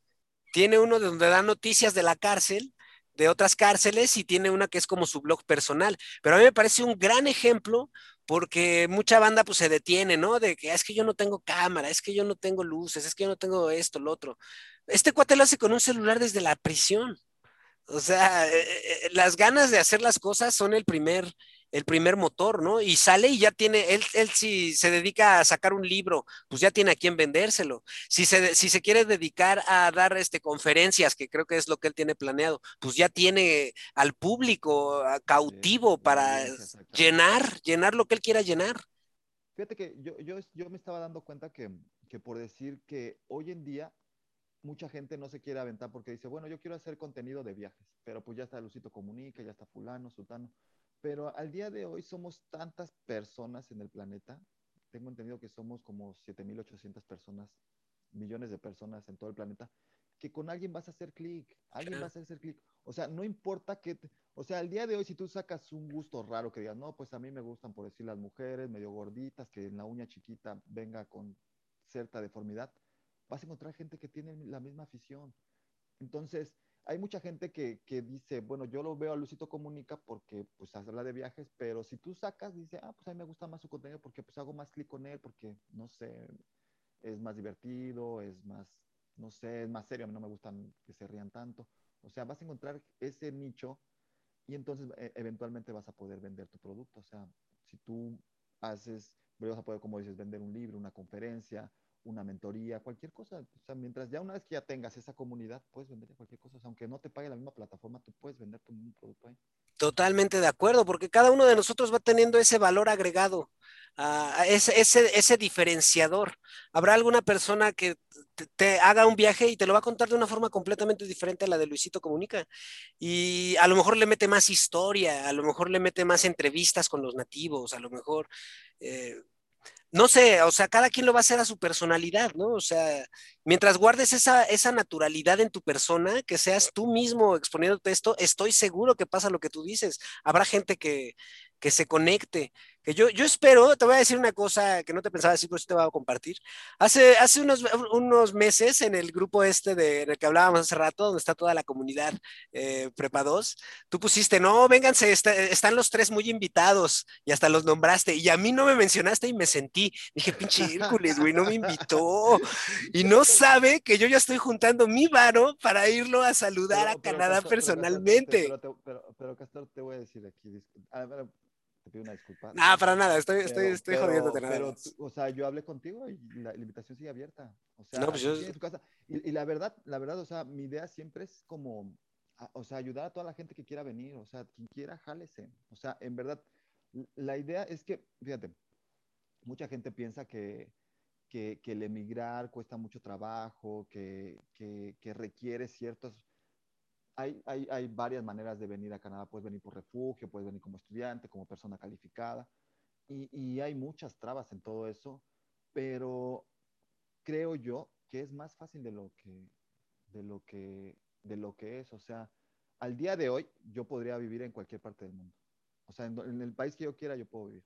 Porque me doy cuenta que nada más es ir y, y encontrar a las personas indicadas y encontrar la manera de quedarte. No es tanto problema. No es tanto problema en serio. Una vez mi hermana vino y tomó un curso aquí en Canadá. Por, por seis, cuatro meses venía a estudiar inglés. Se regresó y dijo, me gustó mucho Canadá, me hubiera gustado vivir, pero no encontré a las personas. Y creo que ese es el problema. O sea, que no estamos buscando, o sea, vamos de turistas, pero si tú en verdad te gusta el lugar y te quieres vivir, hay maneras para hacerlo. O sea, hay maneras, encuentras. Todos los días me encuentro en la calle gente que está trabajando y no tiene nadie por qué mojarse. Hay gente que trabaja de manera ilegal, igual que en Estados Unidos. O sea, hay maneras de hacerlo. Y Canadá tiene muchas puertas abiertas. O sea, no, no te pide, por decir, tantos requisitos como te piden en Estados Unidos. Es más difícil entrar a Estados Unidos que venir a Canadá. En Canadá nada más te piden un ETA, que es como la visa, que anteriormente tenían visa, pero ya la quitaron. Entonces, es, te vienes como turista, encuentras a las personas indicadas y ves la manera de hacerlo. Pero pero por decir en cuestión de internet, muchos piden consejos por internet y dice, oye, ¿cómo me puedo ir para allá y eso? Y esas cosas no se pueden hablar porque hay una policía que está vigilando todos esos mensajes y hay muchos mexicanos que ya se creen canadienses y los espantan. No, es bien difícil, no, el idioma, no, aquí es carísimo, no, este, ni le intentes y desaniman a toda esa gente y creo que es ahí donde se quedan, pero, o sea, me desvié un poco, pero tú estás invitado, tío. No, pues está, muchas gracias, sí, este, y de hecho me gustaría hablar un poco de eso, ¿no? Digo, ya con tu experiencia, si pusiéramos tres escenarios, no sé cuántos podríamos poner, por ejemplo, el de, el de, alguien que busca refugio, el de alguien que busca un trabajo legal y el de alguien que busca a lo mejor como estudiante o turista, cómo emigrar a Canadá. Pero antes de ir a ese tema, sí, este, yo sí, yo sí tengo mi meta muy clara, mi estimado Hércules. Yo, yo estoy seguro, a mí me gustaría hacer videos de viajes también, porque me gusta el pedo de la historia y los viajes, ¿no? Y entonces yo estoy haciendo, yo estoy juntando monedas de a 10 pesos. Yeah. De lo cual bajita la mano ya estoy juntando una feria. La otra vez que estaba viendo y dije, ah, no mames, ya poco a poco, ya cuando llene este pedo sí me va a alcanzar para no sé a dónde ir. E inmediatamente vi tu cara en mi mente. Dije, le voy a decir a Hércules, y, me, y, y, yo cuando llene ese pedo de monedas de a 10 varos, pienso invertirlo en un viajecito a Canadá, digo, para conocer y ver qué dónde irte a visitar, tener el gusto No, no, de, no, de este, conocer a tu familia también. Sí, sí, sí, con gusto. O sea, las puertas están abiertas y, y eres, eres bienvenido, tío. La idea Muchas es que gracias. vengan, que conozcan y, y que busquen la manera. La, la verdad, Canadá está muy bonito, tío. Te va a encantar. O sea, tiene muchas cosas. O sea, las únicas cosas que a mí no me, no me, no me llaman tanto en Canadá es la comida. Y yo ni soy de comida, ¿eh? O sea, yo digo, pobres de la gente que sí es de comida, güey. La comida y el clima. Pero de ahí en fuera todo lo demás, o sea, te ofrece un montón de oportunidades. Y es ahí donde yo creo que la gente debe de venir, conocer y replicar ese tipo. O sea, hay muchas cosas que podemos replicar en México que pueden funcionar y porque creo que somos más ricos que Canadá. O sea, en cuestión de ubicación geográfica, en cuestión de habitantes, en cuestión de, de, de turismo, de playas. O sea, aquí hay playas, tío, pero no hay olas, las playas son frías, la tierra es diferente este, no te dan ganas ni de meterte al mar, tío, porque es frío. O sea, aunque haya mucho sol, tú te metes y, y- la misma, en la misma agua te saca. No son playas cristalinas, o sea, sí está muy bonito el paisaje y todo, pero pues esa parte sí no está chida. Entonces, y creo que en México podemos usar la cuestión de la comida, la gente que es muy cálida. Aquí hay mucho suicidio y ahora lo entiendo, tío. O sea, las familias son, son familias pequeñas en donde yo creo que ni entre primos han de convivir. Entonces, cuando nada más tienen un hijo y luego se muere el papá y la mamá y queda ese hijo, o sea, encuentras mucha gente que se pira en la calle porque por pobreza no, o sea, hay, hay lugares donde te dan comida, donde te dan este alojo y puedes vivir bien ahí, pero la gente prefiere suicidarse porque termina quedando loca. O sea, yo veía mucho loco y yo preguntaba, ¿por qué hay tanto loco aquí? Y ya me explicaron, es que quedan solos en la vida, entonces ya no tienen una razón de ser. Y fíjate que yo estaba viendo un, este, respecto a eso del suicidio, eh, también afecta, aunque no lo pareciera, los fríos, los lugares en donde más frío hay, en donde los inviernos son más largos, las tasas de suicidio son mayores. También hay una onda ambiental con respecto a el, el humor, a el, el ánimo, el ímpetu que tenemos con la vida, con el clima en el que nos desarrollamos. El sol, por ejemplo, nos da esta vitamina D que es tan rica aquí en México, que te mantiene como que pilas, ¿no? Entonces también hasta eso es un factor, ¿eh? O sea, realmente tiene- creo que pienso que tienes mucha, mucha razón. Y pues yo sí creo que me gustaría hablar, no sé si se pueda hablar de cómo viajar, si pudiéramos dar consejos a la banda interesada en ir a Canadá en tres diferentes escenarios, ¿qué tanto podríamos tocar ese, tema, mi estimado Hércules? Por ejemplo, lo del refugio, mencionabas que ya había cambiado, que ya ahora a lo mejor el proceso es un tanto diferente. Mira, en cuestión de refugio, bueno, de todos los escenarios, yo siempre recomiendo que busquen a la persona que, el especialista, tío. O sea, no es como que, que te diga un amigo, que te diga un primo, que te diga alguien, que te diga yo, porque yo, pues, pues yo te puedo dar mi experiencia, pero este, no hay como un experto que te guíe bien, que te diga, güey, puedes aplicarlo, estas son las preguntas. O sea, en mi caso, si, cuando yo empecé a hacer el trámite y, y logré tener ese contacto de aquí, pues a mí me dio mucho más confianza porque me dijo, te van a hacer estas preguntas, tú debes de actuar así, estas son las cosas que no debes de responder, porque, no porque sean malas, sino porque les empiezas a aprender focos. O sea, si tú empiezas a, responder cosas, que ellos te hacen una pregunta y tú respondes algo que no es que esté mal, sino que simplemente dicen, esta palabra es un foco y esta palabra es un foco y tres focos rojos es un strike. Entonces, todo eso a mí me ayudó y me, prepararon bien para mi llegada a Canadá. Entonces, eso es lo que recomiendo en primera. Puedes llegar a, a Canadá por tres maneras. El refugio, que sol, el refugio podría aplicar porque está en peligro tu vida, o sea, porque porque tienes un problema muy grande, pero no, no podría ser, o sea, no es como que digo, ah, es que mis, mi, hay una banda de los pañales que me anda buscando y me quiere matar. O sea, son 40 cabrones que son muy malos y me quieren matar. Entonces, no aplica porque ellos te van a decir, bueno, tenemos contactos en donde te podrías colocar en Querétaro o tenemos contactos en donde te puedes colocar en Veracruz o por qué no te vas a Yucatán o por qué no te vas a Monterrey. Entonces, la, es que en verdad sea un problema grande con algún cártel, que si te vas para allá están, y si te vas para acá, aquí también están, y si te vas para acá, también allá están. Entonces, esa es una, que esté en peligro tu vida y que te estén buscando para matarte. Dos, que, este, que tengas problemas de discriminación por religión, por, este, ¿cómo se llama? Porque eres homosexual, por, preferencias este, sexuales, que, que te estén discriminando por eso. Eso también aplicaría pero obviamente tiene que traer pruebas y todo. Y eso aplicas como el refugio. Una vez que entras como refugiado, pues ya te digo, en, mi caso, pues te quitan todos los papeles, el, el, proceso es largo, pero ya lo haces dentro del país. O sea, en mi caso, que yo llevo ahorita, tengo tres años y medio y apenas me llegó el, apenas me llegó un documento en donde ya está por llegar la residencia permanente. O sea, ahorita ya soy refugiado aceptado, pero todavía no tengo la residencia. O sea, es un poco largo, pero lo haces ya adentro, que eso es la ventaja. Hay otro que, que puedes hacer como persona calificada, pero la persona calificada tiene que calificar desde el país. O sea, tú puedes meter todos los papeles que tú tienes, el idioma. Primero te hacen exámenes que, que, vengas con el inglés y que vengas con un buen nivel de inglés. Que te checan tus estudios, qué profesión vas a hacer. O sea, y buscan profesiones como tecnología, ingenieros, eh, no sé, ese tipo de cosas que vengas bien preparado, que vengas con maestrías, con diplomados, porque no es que, no agarren a gente menor, sino que ellos van a agarrar los mejores, los mejores perfiles. Entonces, el proceso es muy largo, puede tardar de, cuatro, de cuatro a seis años y este proceso todo lo haces desde, allá. Cuando llegas aquí ya llegas con la residencia, pero todo el, todo el trámite lo tienes que hacer allá. Entonces, conozco mucha gente que empezó ese proceso cuando yo me vine y es la fecha que todavía no le resuelven, todavía siguen atorados allá. Y el otro proceso es el que vienes como estudiante. Pero como estudiante te piden una cuenta bancaria. En el caso de México son 20 mil dólares. En el caso de Colombia son 30 mil dólares. Que tienes que mantenerla en una cuenta bancaria que no la puedes mover. Y una vez que te autorizan ya puedes empezar a ocupar. Si no, ese dinero se supone que es para que sobrevivas un año, año y medio sin trabajar. Ellos te dan un permiso de trabajo, te dan pocas horas para que tú puedas trabajar y cuando vienes con pareja ya le dan un poco más de horas. Órale.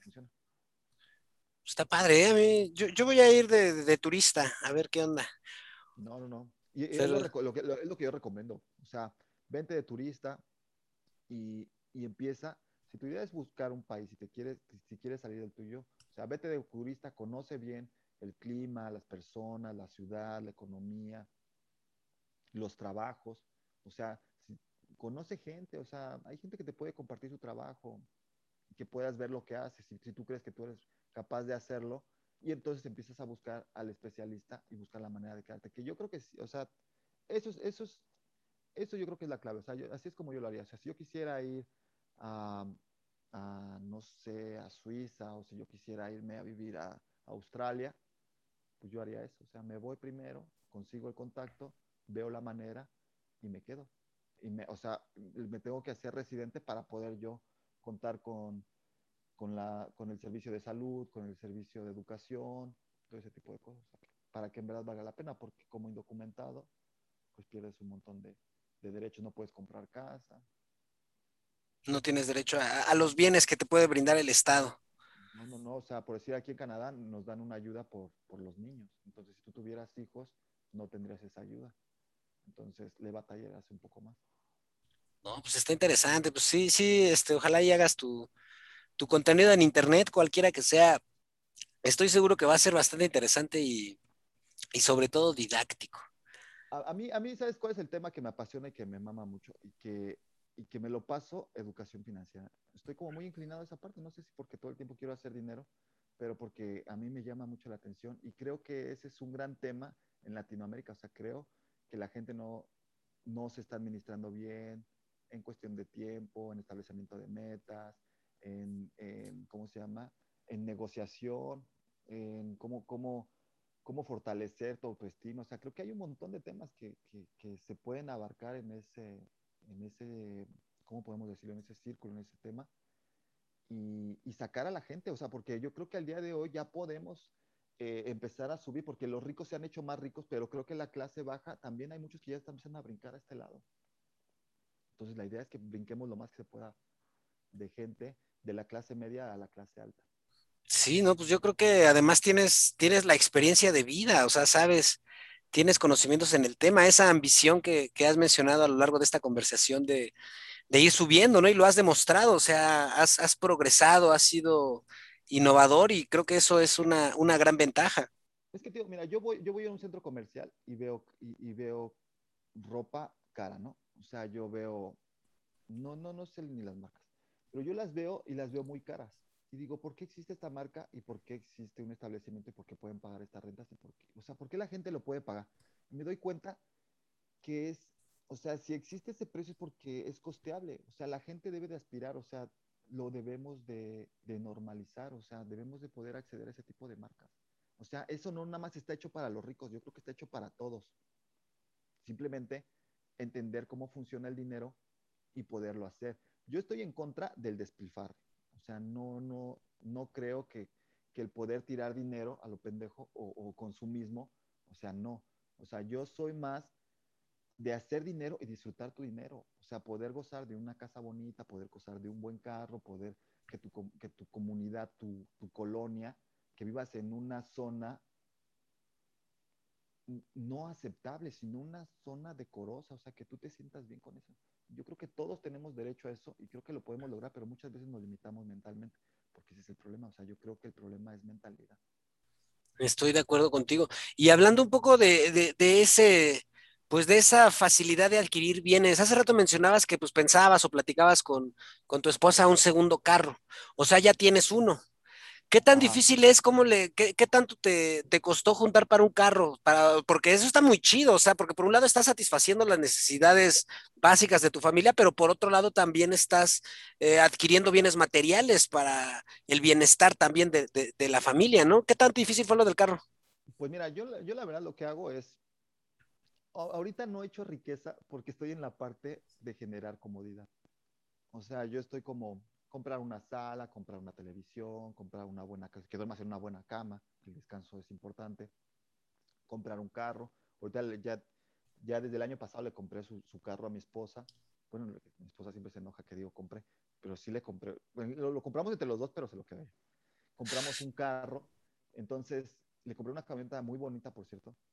Y este, y estamos en esa búsqueda. Entonces, ahora este departamento donde vivo ya me queda pequeño, o sea, ya no me gusta está, me, en realidad me gusta mucho, pero, pero ya llené de cosas, o sea, siento que ya necesito algo más grande y me voy a forzar el siguiente año a buscar algo más grande, o sea, quiero algo con patio, donde los niños puedan correr. Estoy en un departamento donde los niños corren, le generan, eh, pues, molestia al vecino de abajo, no me gusta estar dando molestias, entonces tengo que estarlos callando, pero digo, ¿por qué los tengo que estar callando si están en su casa? O sea, yo lo que quiero es que ellos corran, que ellos jueguen, entonces me voy a forzar a otro, o sea, yo creo que la, la gente me critica mucho porque piensa que, que, yo despilfarro dinero, porque yo el primer departamento era mucho más barato que este, entonces cuando me cambié aquí, la gente piensa que yo estoy tirando el dinero al rentar un lugar más caro.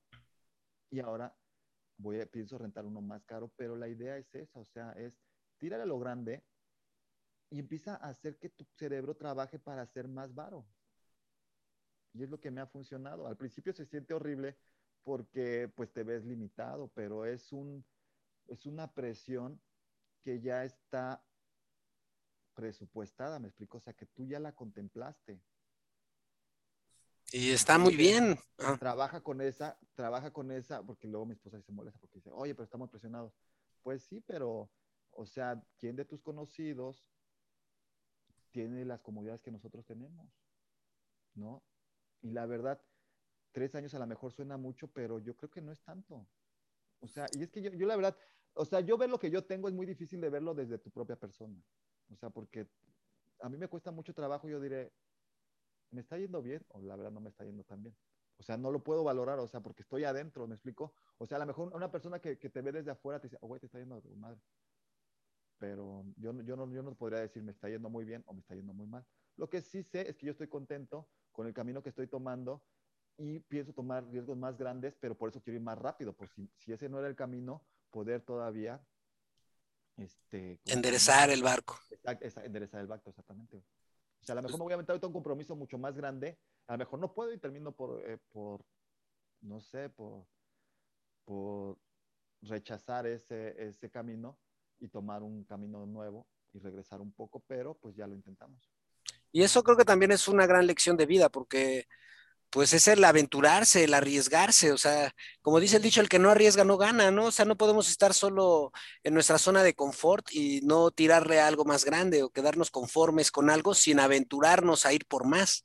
Y nunca vas a saber si lo logras o no si no lo intentas. Eso es una gran lección que, que pues que todos los que están escuchando esto, incluyéndome a mí, pues podemos tomar, ¿no? Y, y soñar grande, no tener miedo a perseguir estos sueños. Y como dices, está en la mente también el qué tanto tu mente te va a impulsar a lograr los objetivos a través de las acciones. Sí, fíjate que yo, he leído muchos libros de educación financiera, superación personal, mentorías y eso. Y hay muchos caminos para el éxito y la riqueza. O sea, unos cuentan una manera, otros cuentan otra. Pero algo en lo que la mayoría coincide es que todo es mental. O sea, la manera es que como tú le tiras, la, el hecho de cómo tú piensas, el tener cuidado, eso que dicen que, que suena como muy trillado porque se escucha mucho, que dice, ten cuidado con lo que dices, o sea, tiene mucho, mucha sabiduría porque en verdad hay que tener cuidado porque si tú de momento empiezas a pensar o, o, a decir, no puedo, no puedo, no puedo, en verdad ya no puedes.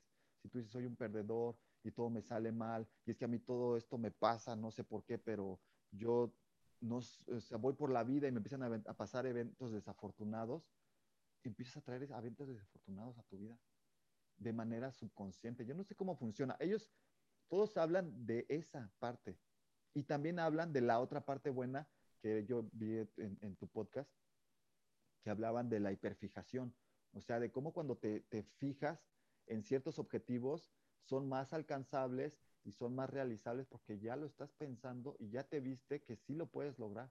Y, y, son estudios que se le han hecho a muchos atletas en donde los ponen a repetir ciertas rutinas y ellos los ven y con, y con aparatos se dan cuenta que solamente con el pensamiento activan los músculos. Entonces, eso creo que es por ahí. Yo creo que es por ahí ese camino. Yo también estoy de acuerdo, eh, totalmente de acuerdo. Y ahora hay bases este, científicas para todo este, este pensamiento que ya no se queda en algo mítico o en algo de gurús o en algo eh, mágico. O sea, ya la ciencia lo explica, explica el cómo es importante, cómo a través de tu pensamiento y esas ideas que a través del pensamiento le pones a tu subconsciente afectan a tu nivel físico, a lo que logras materialmente y también en términos de salud.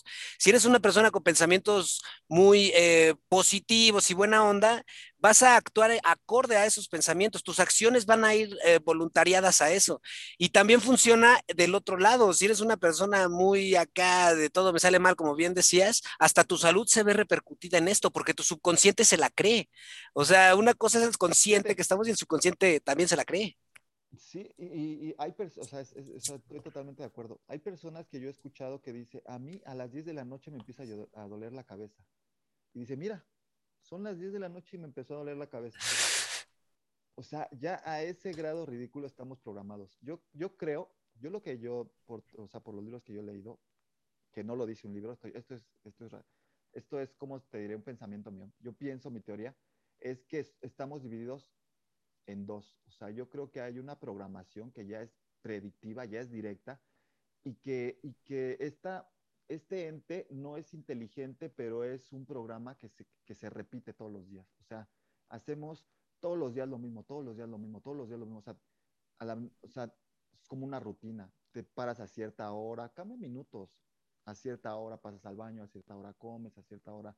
O sea, hacemos todas las cosas tan de manera directa y son pocas en las que ingerimos, o sea, en el momento que digas, no, hoy tengo que hacer este pendiente o esta decisión la quiero tomar diferente, pero son poquititas.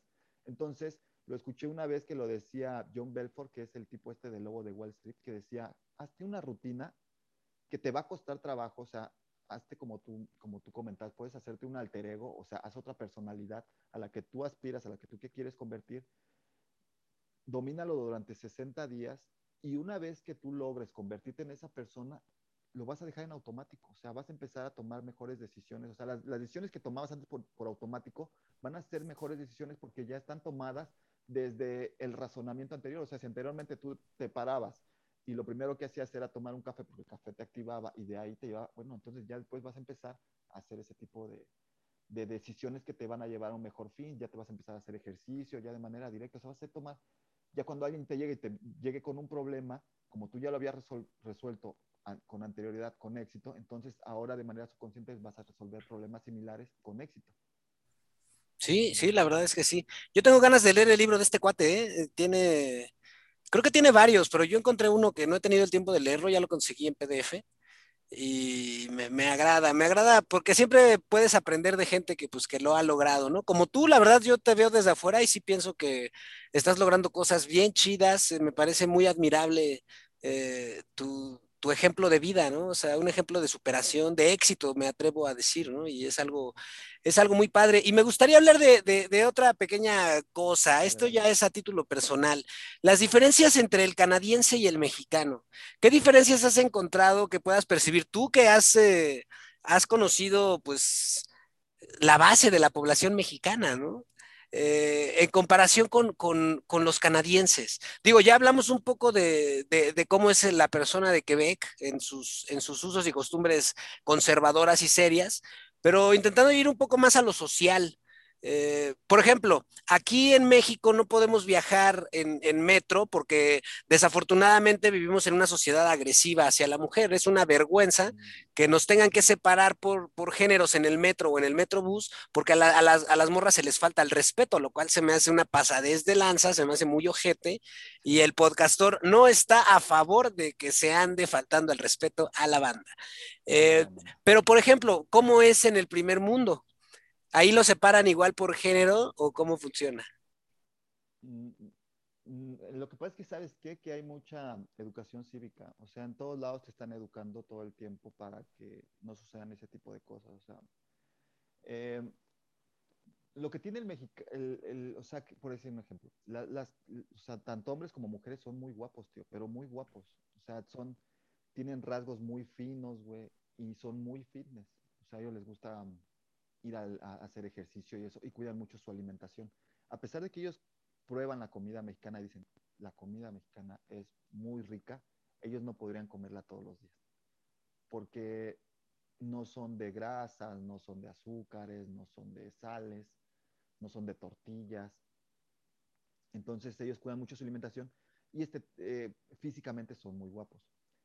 Entonces hay una gran cultura referente a eso porque yo los observo y por decir, en estas épocas de verano ocupan muy poca ropa. O sea, los ves a las mujeres en bikini, con grandes escotes, con leggings, sin ropa interior. Y yo observo a los hombres, porque a mí eso me, volaba la cabeza. O sea, yo, decía, el tipo, el, este man, este man tiene que voltear porque tiene que voltear. Entonces yo observaba a los, a los hombres y no, ya, ya estaba muy normalizado. O sea, yo era como, o sea, Nada, nada, o sea, no generaban nada. O sea, no las voltean a ver. No, nada. Nada. Entonces, entonces, ya para ti también ya es incómodo, tío. ¿No? O sea, es muy difícil que, que, una mujer se sienta incómoda en el transporte público. Y pueden vestir como quieran. Y, visten con minifaldas muy pequeñas. o sea, se ven muy bien. O sea, físicamente les luce la ropa todo el tiempo, a hombres y mujeres en general, pero ellas no tienen este problema de acoso. Y está chido. Y yo creo que debemos de trabajar en eso, porque creo que, el problema, pues yo creo que en la gente grande ya es más difícil, pero pues sí ir educando a los niños referente a esa situación, porque sí está mal cuando ya incomodas a la otra persona, ¿no? Sí, totalmente. No, totalmente de acuerdo. Y en México vivimos un problema de violencia en general, ¿no? O sea, más allá de la, de, la violencia de género, hay una violencia general. O sea, ya los niños son violentos con los padres, ¿no? Los, eh, el mexicano es violento con el mexicano, ¿no? Desafortunadamente vivimos una tasa de, pues de homicidios muy grandes, ¿no? Tanto hombres como mujeres. O sea, está muy cabrón. Y el tema del respeto es muy importante, ¿no? O sea, aquí no, aquí sí es tiro por viaje. Yo hace poco vi como eh, yo iba en la bicicleta y en el otro lado veo una chava. Yo la vi porque gritó, o sea, gritó, ¡ah! Y entonces resulta que un güey pues pasó y le agarró las nalgas, ¿no? Y entonces se me hizo así a la, a la mitad del día, ¿no? En plena, en la plena luz del día con un policía en la esquina.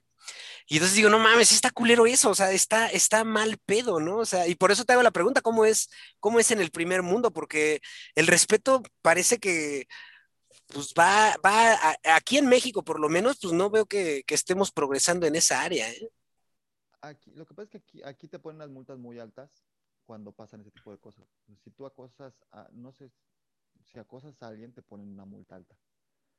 Y, cuando haces, lo haces por segunda vez, la multa es más grande. Pero cuando lo haces por tercera vez, te vas preso quién sabe cuántos años. O sea, creo, la, la, más baja creo que empieza a partir de los seis años. Entonces, lo mismo pasa con las infracciones, o sea, hay mucha educación vial. O sea, tú no te... Si a ti te agarran en un... Para empezar, la, la, la licencia tiene 12 puntos.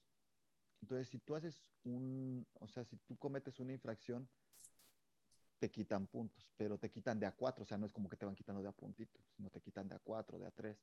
Entonces, cuando ya terminas, te acabas tus puntos, te suspende la licencia un año, y si lo vuelves a cometer, te la, te la quitan indefinidamente. Entonces, imagínate que ya no tienes carro, o sea, ya no tienes licencia, ya no puedes manejar, y si lo conduces, porque dices, bueno, necesito moverme, y te llegan a arrestar, o sea, te llegan a parar para revisar tu documentación, y resulta que la tenías suspendida, entonces ya te vas preso entonces son cosas que te van, te van mermando de a poco, de a poco, hasta que ya te, te van cerrando las puertas. Entonces es lo que, lo que ha funcionado aquí, que las, las, multas son muy altas y las sanciones son severas. O sea, a lo mejor la primera parte que pagaste mucho dinero, te queda, te queda un récord. Entonces lo haces la segunda vez, te vuelve a quedar el récord y pagas una multa toda mucho más cara. Y ya para la tercera ya te vas preso. No, pues está más de, y, ya, y ya te quedó un score ahí que te daña para tus licencias, para los trabajos, para cualquier cosa, o sea, checan tu, tu récord criminal. Entonces, Hay mayor respeto hacia las estructuras sociales, ¿no?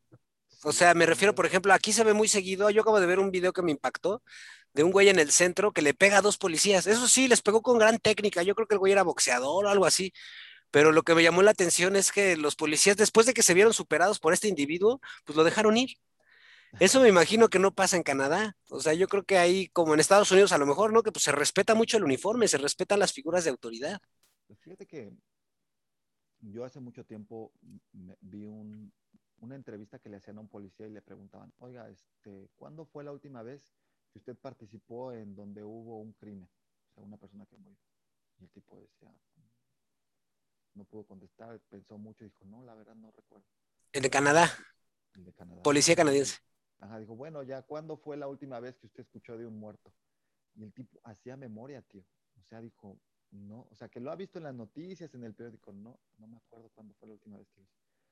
Y la verdad es de que es verdad, o sea, desde que estoy aquí, tengo tres años, he escuchado que, que sí mataron a un vato el otro día. Pero ha sido el único. Que, y, y era mexicano, Paco. este, le dieron una puñalada en un centro comercial en su, en su carro. Pero en verdad, es que, es, que, es que tiene un poco de sentido, tío. La gente que entra aquí a Canadá le cuesta mucho trabajo llegar. O sea, imagínate, ya gastó dinero, ya gastó plata, ya lograste entrar. Entonces ya estás aquí, o sea, dices, me conviene más hacer mi trabajo y hacer las cosas bien que meterme en problemas, porque te van a sacar te van a sacar, o sea, ellos no te perdonan. Una vez que te agarran haciendo algo malo, te meten a una prisión y luego compran tu boleto y te avientan para tu país. O sea, por decir un ejemplo, si te agarran tomando mientras vas manejando, esa imprudencia, aún así tengas la residencia, te sacan del país. Entonces, a ese grado, a ese grado, aún así que digas, oye, tengo casa y eso, váyase. Entonces, son muy fuertes las sanciones que te meten. Entonces la gente dice, no, pues yo no quiero problemas. O sea, la gente gana bien. O sea, los sueldos son competitivos, son por hora, o sea, la gente aquí está acostumbrada a trabajar solamente 48 horas y el día es de 8 horas. Y no es como de 8 horas y aparte haces tus llamadas o aparte tienes que, que prospectar. No, o sea, se acabó tu hora, ya te vas a tu casa y descansan sábados y domingos. Entonces, cuidan ese tipo de cosas, el gobierno te da dinero. Entonces, pues, ¿para qué me meto en problemas si puedo llevármela tranquila? Entonces, toda la gente es muy tranquila. O sea, ese tipo de cosas no se ve. Puedes lucir un carro, puedes lucir un reloj, puedes lucir eh, un teléfono, puedes lucir tu casa y no vas a tener ese tipo de problemas. Y la verdad, ese tipo, de, ese tipo de cosas son las que yo exhorto a la gente que, que viaja a que repliquemos en México. Creo que, creo que no necesitamos tanto. O sea, creo que necesitamos pequeñas cositas que están funcionando en otro lugar, replicarlas en México. O sea, a mí sí me gustaría regresar en México. México vive, o sea, yo, o sea, a mí me gusta Canadá, me la paso con madre, pero pues en México viven mis hermanas, tengo sobrinos, tengo primos, tengo tíos, tengo amigos, y que yo quiero regresar, o sea, a mí no me gusta el frío, tío. O sea, yo, si yo tuviera todo esto allá, o sea, no, no, no lo escogería aquí. O sea, si todo lo que tiene Canadá lo tienes allá, no tendría necesidad de venir al frío, porque el frío no está chido. O sea, si llega un momento y dices, no, o sea, son muy pocos días, los, son contados los días en el año que tienes un día soleado de 24 grados. O sea, normalmente son días nublados, son días con nieve, son días cortos. O sea, en diciembre la gente en depresión porque a las 4 de la tarde ya se fue el sol. Entonces ya no hay sol, tienes la nieve, está haciendo el pinche frío, no puedes salir. O sea, y cuando yo les marco a mi familia, hago una videollamada y tienen el sol a todo lo que da y, y dices, güey, son ricos. O sea, la comida, la, la fruta, la verdura, todo ese tipo de cosas vienen de allá y aquí llegan tronadas, o sea, la fruta no está chida, la verdura no está chida, la comida sabe diferente porque viene con mucho conservador. Aún así seas un excelente chef en México, llegas aquí, preparas con los ingredientes que tienes, no sabe igual. ¿Por qué? Porque viene toda procesada, viene toda tronada, o sea, las manzanas se ven muy verdes, pero a la hora que la muerdes no tiene nada de jugo. Las, las manzanas, las peras, los duraznos, los mangos, ese tipo de cosas son las que... y que me imagino que son más caros, ¿no? O sea, aquí pasa el, el, el, del camioncito, con 10 pesos te compras tu kilo de mangos, por ejemplo. Exacto, exacto, sí. No, o sea, aquí todo ese tipo de cosas son muy caras, muy caras. O sea, yo estaba el otro, estaba sacando cuentas de un kilo de tortillas y aquí yo lo pago en 60 pesos y las tortillas son frías, sea, son de refrigerador. 68 pesos saqué la cuenta. No sé cuánto está allá, pero, pero fíjate que esa es otra cosa. O sea, los mexicanos somos los únicos que usamos tortillas, tío. yo aquí conocí gente de Guatemala, de Colombia, de Venezuela, que, pueden comer sin tortillas. ¿Tú comes con tortillas o sin tortillas? La verdad, sin tortillas, pero porque no, o sea, pero sí me gusta, así como tortillas, ¿no? O sea, pero no. ¿Tortillas sí las comes o no las comes? A huevo que sí. Y tacos me maman. Pero, por ejemplo, últimamente he agarrado el bici, pero o sea, hago algo casi igual peor, pues voy por pan. O sea, así como con bolillo, por ejemplo. Otra, aquí no hay panaderías y el pan también no está sabroso. O sea, yo la verdad no soy, o sea, mi esposa me lo critica mucho porque yo no soy de comida, pero me quejo un montón de la comida. O sea, la comida es malísima. La gente que sí ama comer, no, aquí sí la de pasar mal. O sea, yo creo que se regresan. Yo, yo amo mucho la comida. Es sabrosa, es insípida, es sin sabor, los platos típicos de ellos son como, como muy sin chiste. yo digo, no manches. Chile, por ejemplo, el picante, como buen mexicano, ¿tú eres de picante? E, el, picante, descubrí que somos nosotros y los árabes, creo que somos los únicos que comemos picante, o sea, o sea, ellos lo prueban, pero no les gusta, o sea, y te comen bien poquito. No es como que tú le echas como la cucharada completa, o sea, ellos comen con gotitas, o sea, le echan dos, tres gotitas y se lo comen. Ay, sí sabe sabroso, pero si por ellos fuera, no le echaban la salsa, o sea, no la disfrutan. Y ahí me, y ahí me di cuenta, tío, que, que son gustos adquiridos. O sea, son gustos adquiridos. Fíjate, en mi, en, mi salón convivía con, con, rusos, con árabes, con africanos, con, con asiáticos, o sea, China, Japón, ese tipo de y, este, y cuando termina el curso, hacen una pequeña festividad en grupo en donde ponen tu música y bailas como bailas, en tu idioma, y cada quien trae el mejor plato de, de su país. Y yo que llevé, ah, yo llevé unos, unos chiles, este, mi esposa me unos chiles rellenos, ¿no? Y pues, Pero a mí, un árabe, ¿de dónde era el man? Creo que era, no recuerdo de dónde, no más sabía que era árabe ah, no era de la India, de la India.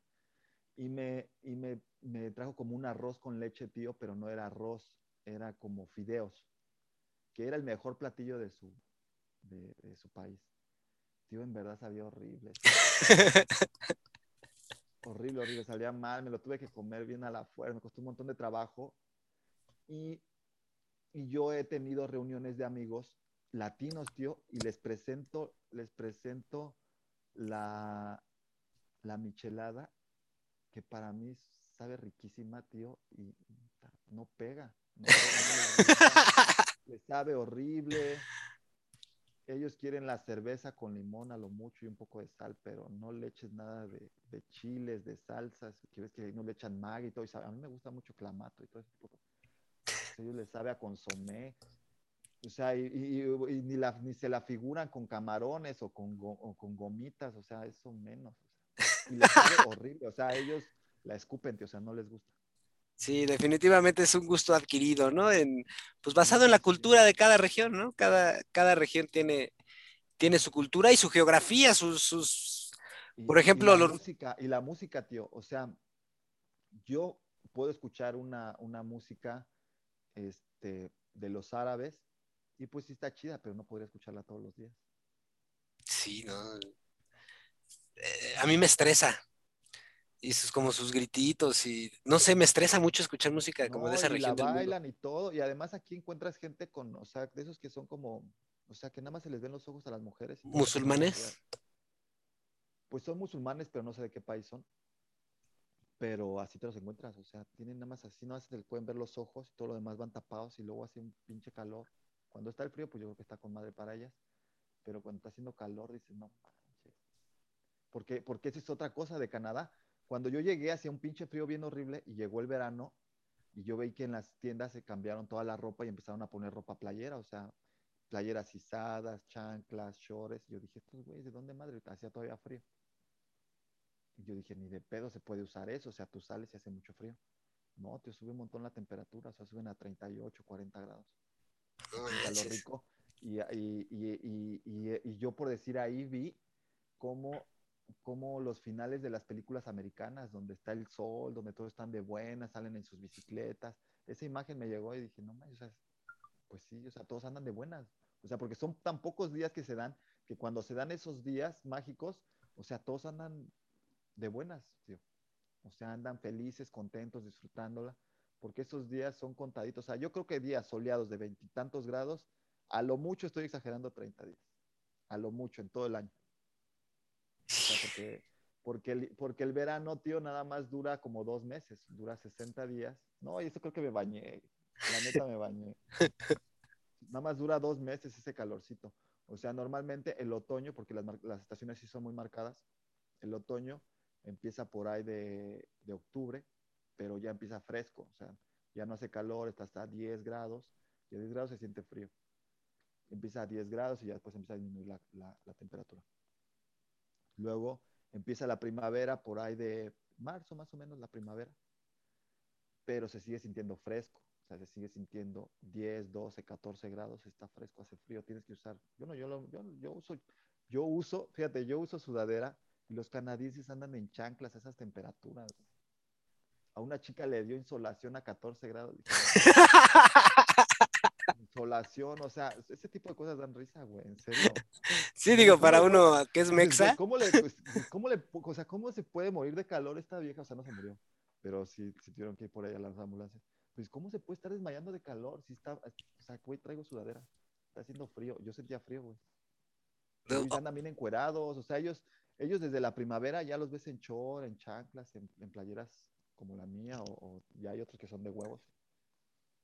No manches, pues es que ya están, este, pues aclimatados tu nacimiento, ¿no? O sea, me imagino que tu chavito, el... No sé si tú viste, no sé si tú viste la noticia de hace poquito, hace como un mes, que subió la temperatura en, en Vancouver a 40 grados y hubo 150 muertos. No vi. Eso? No. O sea, la gente se está muriendo, o sea, que, que no están preparados para esas temperaturas. No sé cuánto tiempo haya durado, pero... La sufrieron. 40 grados. Sí.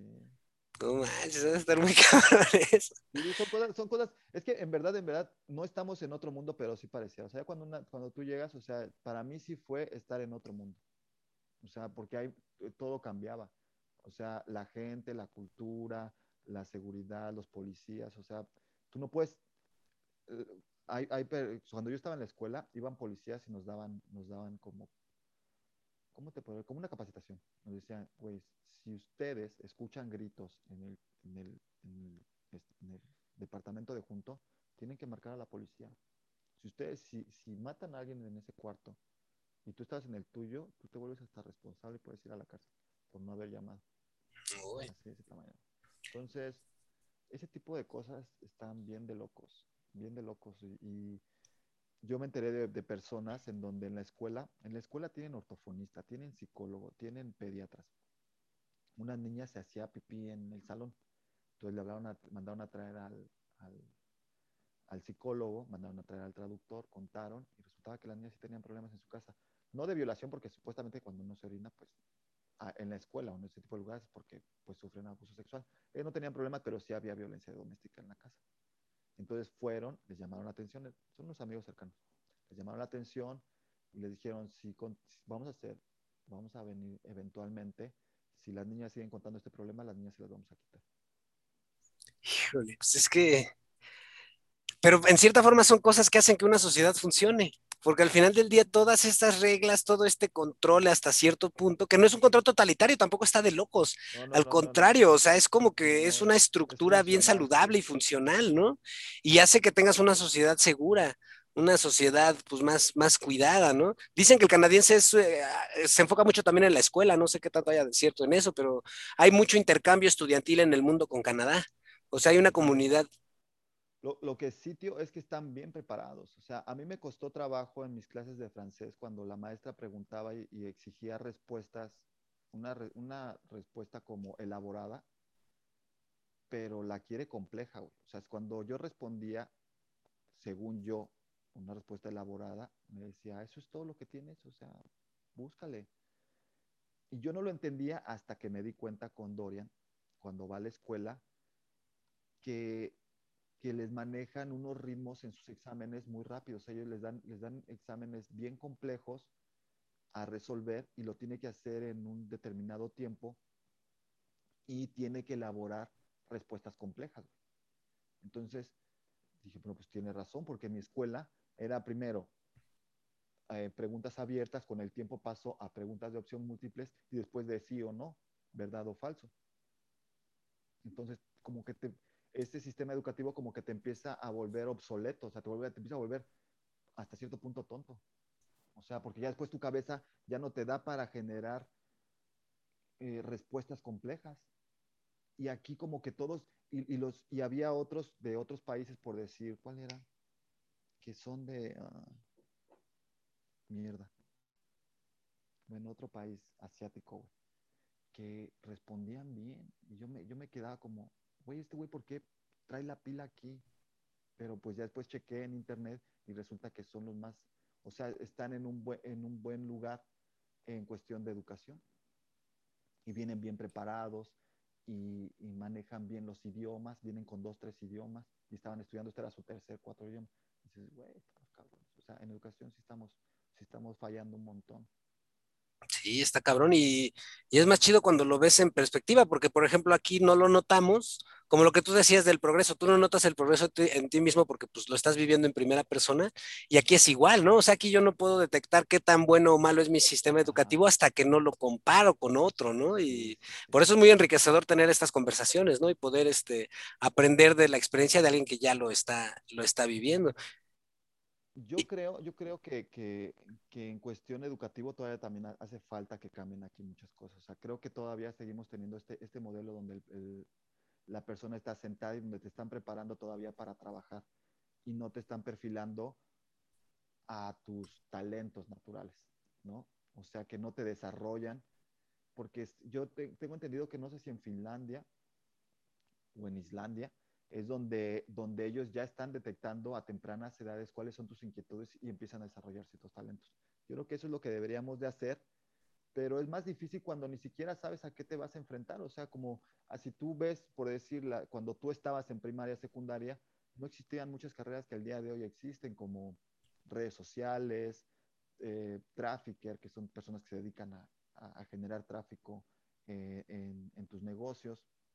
Entonces, hay muchas carreras que todavía no existen, en, que, no van a que no existen hoy en día, pero que van a existir en el 2050. ¿Y cómo preparas a unos niños donde todavía no existe esa carrera? Sí, sí, está cabrón porque pues el mundo va avanzando, ¿no? En tecnología, en necesidades. Al rato estoy seguro que habrá algo relacionado con las redes sociales, con el Internet. Si de por sí las, las ingenierías enfocadas a la tecnología son ahorita las que están en, en, boga, en la punta, pues en 50 años va, va, a haber necesidades nuevas para una sociedad cambiante en tecnología y en, pues en todo, ¿no?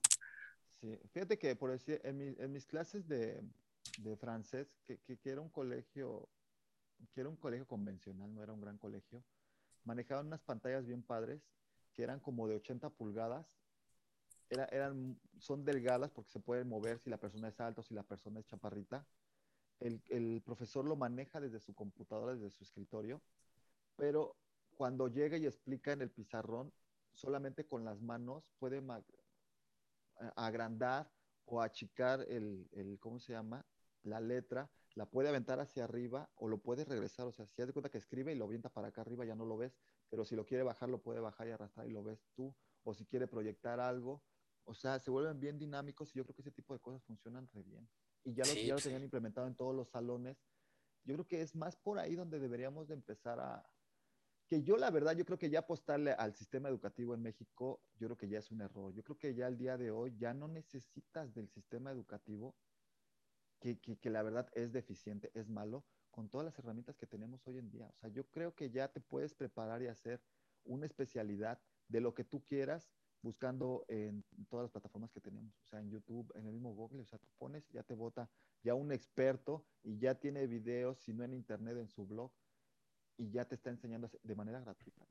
Sí, la verdad es que sí, digo, igual pues se requieren las estructuras, ¿no? De, los certificados y todo eso, que pues yo creo que no, va a parar. Yo, creo, yo creo que la verdad eso ya no, ya no debería de ser un, este, ¿cómo se llama?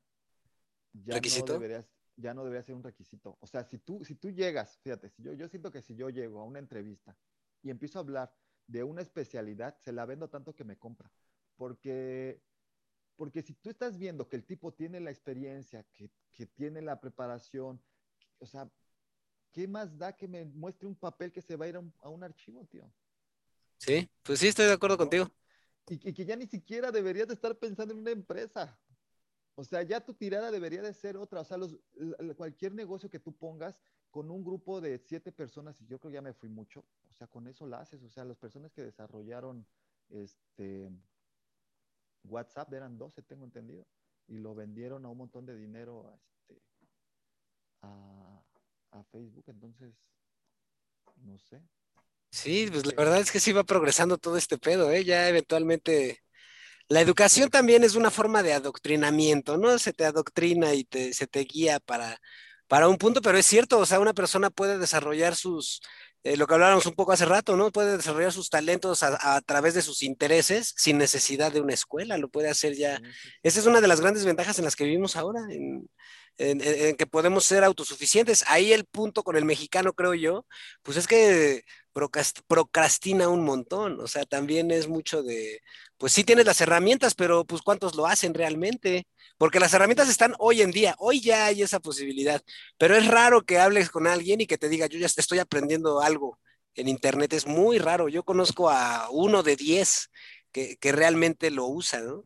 Es que yo, yo creo que ya la, la yo creo que, que por decir que estamos viendo mucho contenido basura. O sea, muchas, muchas personas decían, cuando llegue e, el Internet y empiece a operar y podamos salir de las, de las televisoras convencionales como Televisa, este, Azteca, que ellos estaban como hechos al marketing, a la venta, a lo que, a lo que consumía la gente, vamos a dar el salto a lo que en verdad debe de dejar, ¿no? Algo que sea más enriquecedor, que, que tenga más valor pero regresamos al pastelazo, tío. O sea, hay un montón de contenido en donde te venden bromas, te venden, te venden un contenido que no te está aportando nada y la gente lo, sigue consumiendo. Entonces dicen, no, pues ahí está el varo y salen más y salen más y salen más. Pero hay gente que sigue consumiendo eso porque dice, güey, ya no tengo, o sea, no tengo algo que, me, que en verdad me llene. O sea, creo que la gente ya en este momento ya está pidiendo algo más. O sea, dicen, pues sí está chido, sí lo, sí lo consumo, pero preferiría, o sea, ya prefiero ver menos, pero ¿quién me ofrece ese tipo? O sea, son muy pocos los canales que, que te están dando ese contenido. Un ejemplo, por decir, Roberto Martínez hace un buen contenido, pero es un contenido disperso. O sea, de momento te habla de un freestyle y de momento te habla de un filósofo y de momento te habla de un... Entonces, a mí me gusta su contenido, pero no es el contenido que a mí me gustaría ver. O sea, a mí me gustaría alguien que me hablara de, no sé, de negocios, de educación financiera, ya, ya hay ese tipo de contenido, pero, pero todavía no he hecho clic con esa persona. O sea, lo veo, lo consumo, pero no es un güey, no mames, este güey me mama. Sí, no, digo, a mí también me, pues, me gusta mucho. Yo creo que es de los podcasts que más puedo llegar a disfrutar, que no tengan que ver con, con comedia o con, con pastelazo, ¿no? Eh, pero porque disfruto mucho de las conversaciones, ¿no? O sea, a mí me gusta mucho de repente escuchar la experiencia de algún u otro personaje, pero no, este, a veces si no conozco ni al güey, pues no, no lo veo, la verdad, ¿no? O sea, no, no me engancho fácilmente. No, y, está bien que exista, y, está bien, o sea, yo también lo consumo y a mí también me gusta, pero debería de haber muchos más, Roberto. Sí. Pues ahí va el podcastor próximamente.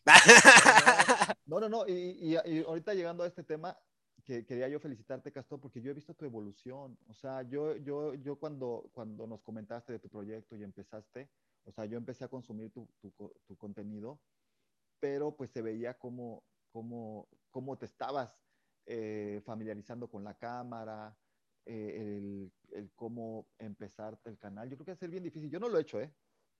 Pero yo creo que va a ser bien difícil ese proceso. Yo lo veía en tus primeros videos y al podcastor que veo ahora y que apenas, este, ¿cómo se llama? Empecé a ver tus últimos videos que sacaste, me aventé varios y digo, no manches, o sea, ya se ve otro, otro, otro castor bien diferente que ya se desenvuelve bien y dónde te veremos en cuatro o cinco años. O sea, yo creo que, yo creo que vas haciendo un buen camino y la verdad te felicito por todo ese trabajo. No, pues muchas gracias. Pues voy a estar ahí con el Roberto Martínez. Este, sí. Vamos a estar este, ahí, este, Voy ¿Cómo se llama? Se me olvidó el, su podcast creativo. Voy, a estar de invitado en creativo y, él va a estar invitado en el podcastor. Graben esto, por favor, muchachos. es, que, es que, ¿sabes qué? Que, que, es lo que te digo, o sea, uno piensa que, o sea, tal vez sonaría broma, pero eh, por decir ahora que yo escucho a Roberto Martínez, escucho historias en cómo en cuatro o cinco años, por decir el caso de este, de los de la cotorriza, ¿cómo se llama el que no es el, ¿Es Lobo y Ricardo? al Ricardo, que no es Lobo.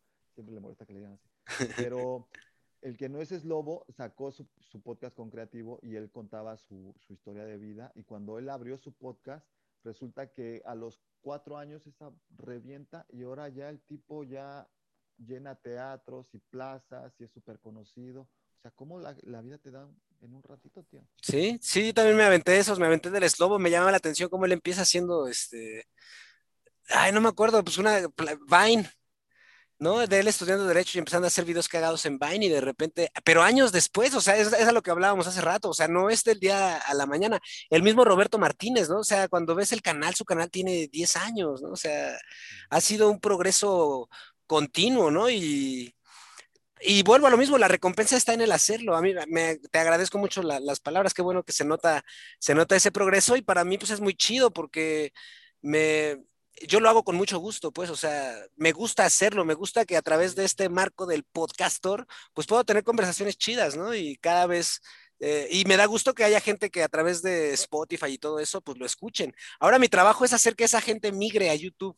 No he encontrado esa fórmula, eh, porque estoy recibiendo ya feedback, estoy recibiendo ya comentarios, pero solo de audio. O sea, siento que, que me, mi ahora en lo que estoy pensando es en cómo hacer que la gente migre de, de las plataformas de audio a, a, YouTube también, ¿no? Pero vamos, llevo ocho meses haciendo el podcastor, llevo un año con mi canal, ¿no? Entonces, tampoco me desespero, ¿no? No me vuelvo loco. Yo creo que, como, como bien me dijiste la, la última conversación que tuvimos, que, que, que lo más difícil son los primeros seguidores.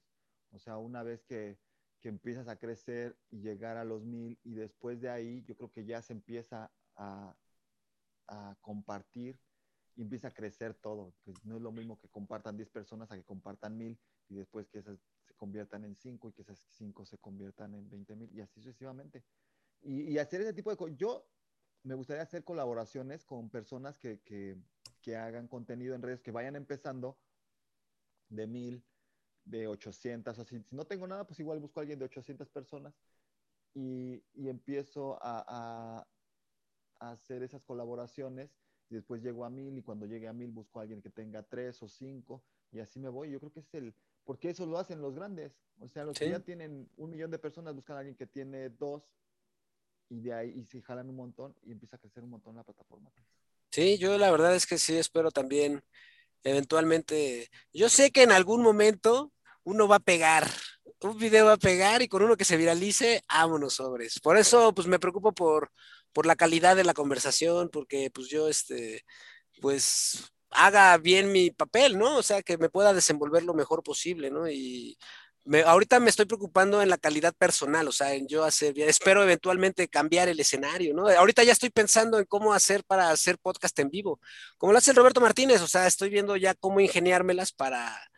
Eh, Para cómo hacer, y no me refiero, incluso yo lo veo y lo cotizo y digo, no, pues sí podría comprarme los micrófonos y todo el pedo, pero me hace falta el conocimiento. Este cuate trae una base de ingeniería, él es ingeniero de profesión, entonces el, el automatizar sus procesos lo hace de una forma natural y sencilla. En mi caso, eso es algo que yo voy a, a perfeccionar, pero ya lo estoy ideando, ¿no? Porque ya digo, cuando acabe la pandemia, se me va a acabar este chistecito del Zoom y entonces voy a requerir hacerlo ya personal, ¿no? O sea, el, sí ya tener a alguien platicando frente a frente y hacer la, la conversación más interesante, no más interesante, la conversación igual iba a ser la misma, pero vamos, ya la dinámica va a cambiar, ¿no? O allá espero que progrese el podcastor, ¿no? Allá una, una grabación en vivo con una edición chida que pueda editar.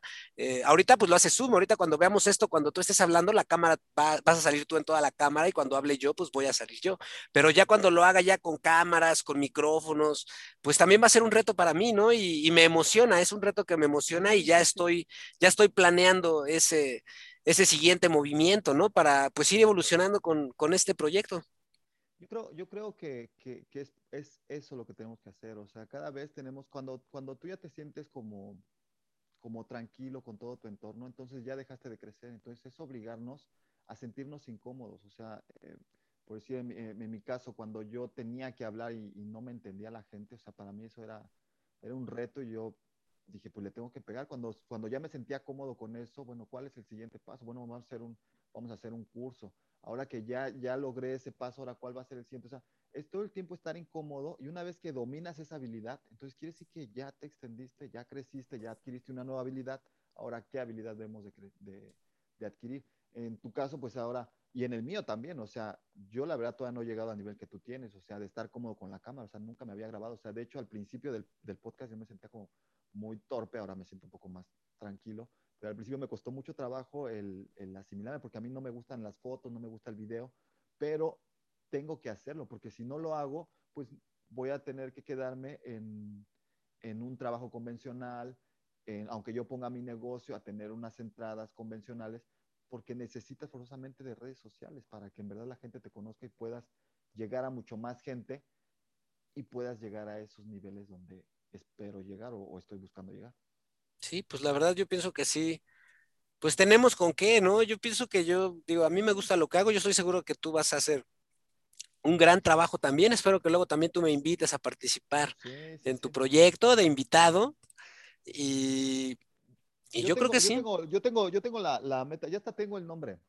Yo tengo la, la, ¿cómo se llama? La meta, la meta clara y, y mi idea es como empezar máximo ya en diciembre, o sea, ahorita ya tengo todo lo que tengo, ahorita voy a empezar a comprar equipo y ya en diciembre ya tengo que iniciar y ya, de, de, o sea, aparte, aparte de todo lo que voy a estar haciendo para generar los ingresos, tengo que hacerme un espacio para, para poder empezar a digitalizarme, o sea, empezar a vender.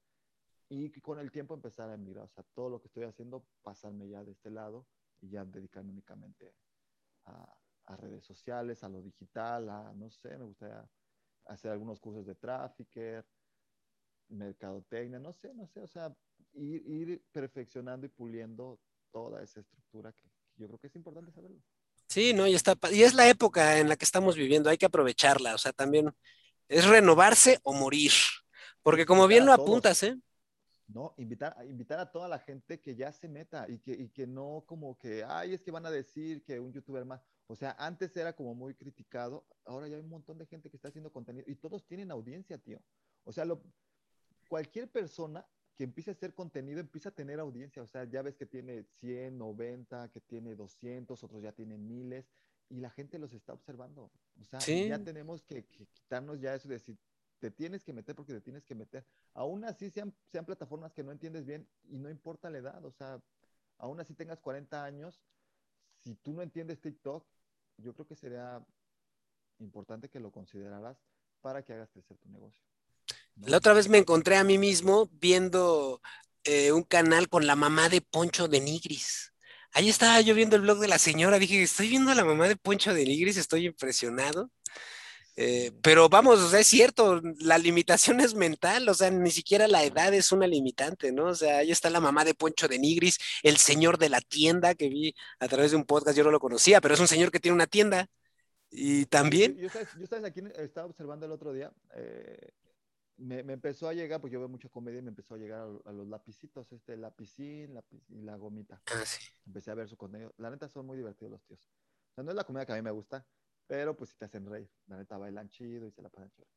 Pero los manos ya hicieron un pinche imperio, o sea, meten unas cantidades bien grandes, o sea, tienen un montón de seguidores. La mamá también ya se volvió, ya sube sus videos. El papá también ya sube sus videos. Ya tienen TikTok, Facebook, o sea, y ves su crecimiento y ves los primeros videos de cómo vivían y ves los de ahora. Y ya los tipos ven unas casas bien bonitas y ya se les ve el varo bien cabrón. Y dices, no manches, o sea, creo que, que debes de accionar. Sí, la verdad es que sí. Y aquí estamos pues haciendo, haciendo la lucha también, ¿verdad? ¿Por qué no? es, es, es, es, divertido. Y a ti, a ti, Castor, ¿tú crees, tú, tú qué crees, crees en Dios? ¿Qué, ¿Cuál es tu religión? ¿Cómo, cómo te consideras? Cuéntame. Fíjole, es una buena pregunta. Eh, yo la verdad sí soy, soy un hombre de fe. He de confesar que que sí creo que hay algo, algo más, más grande, hay algo más, eh, más unificador. Pienso que el universo es tan perfecto, nuestras células, nuestro proceso de cicatrización es tan exacto, eh, que sí, sí creo que hay algo más, sí creo, no creo en la, en la religión como tal, o sea, yo creo que la Iglesia Católica es el crimen más grande y más eh, aberrante o de los más aberrantes que ha visto. En nombre de la religión se ha dado mucha violencia, eh, pero sí creo en una, en una fuerza unificadora, ¿no? Sí creo en, algo. Em, sí me considero un hombre de fe, la verdad. No, no, no tengo como que una imagen muy, muy certera, pero no puedo, eh, leo leo la Biblia, por ejemplo, no, no soy un, me gusta entenderla, no me gustaría criticar algo sin conocerlo, ¿no? Entonces suelo aventarme uno que otro pasaje por ahí bíblico, me gusta. Pero, pero, pero ¿has leído, o sea, has leído, por decir, el Génesis? He leído partes, sí, o sea, sí, este, sí tengo una, sí tengo cierta cultura bíblica, aunque suene extraño decirlo, o sea, sí, sí, es extraño decirlo, pero es la verdad, o sea, sí tengo como que una noción de dónde, de las bases, ¿no? Y entiendo perfectamente eh, muchas críticas que se le hace, por ejemplo, a la religión, entiendo de dónde vienen, pero yo me mantengo muy respetuoso de todo porque en mi proceso de, limpiarme de drogas y de alcohol empecé a leer sobre budismo, por ejemplo. Entonces también creo mucho en, eh, eh, creo que todo puede ser muy positivo si te hace una mejor persona. Ya sea el, el Islam, por ejemplo, es una, es una, una filosofía o una cultura que también puede ser muy hermosa y en donde puedes encontrar muchas, muchas cosas. Yo, mi familia es cristiana. Eh, yo fui, mi familia materna es, es, cristiana, ¿no? Entonces mi abuela, por ejemplo, pues es una mujer eh, de mucha fe, ¿no? Uno de mis tíos... ¿Tú, te considerarías cristiano? No, no me, no me puedo considerar cristiano porque pues no, no ejerzo, pero sí respeto, respeto mucho. Pero crees en Cristo. Híjoles, pues me estás poniendo en una situación muy interesante. No, no, no, está muy buena, está muy buena. nunca lo había pensado, pero es, históricamente está comprobada su existencia. Entonces yo sí creo, sí creo en la existencia de Jesús, ¿no? Sí, definitivamente, ¿no? Para los judíos él es solo un, eh, un profeta, eh, pero definitivamente sí creo que, que existe y, y pues sí, este, sería mentir de mi parte que de repente no agradezco, ¿no? Y a veces sí agradezco y le doy gracias a Dios, o sea, digo, gracias Dios porque pues, estoy vivo, ¿no? Qué chido por este día, ¿no? Este, así que he de confesar, muchas gracias, este, por la pregunta, y pues sí he de confesar que sí soy un hombre de fe, o sea, intento, no de, no de religión, o sea, sí ahí lo, lo, lo divido, ¿no? ¿no? No soy de religiones, pero sí soy de, de, fe, la verdad es que sí, este, sí, yo agradezco, le agradezco a Dios, a la vida, al universo. Creo que, yo creo que es bien importante en estos tiempos ya, no sé, eh, o sea, yo, yo sí creo,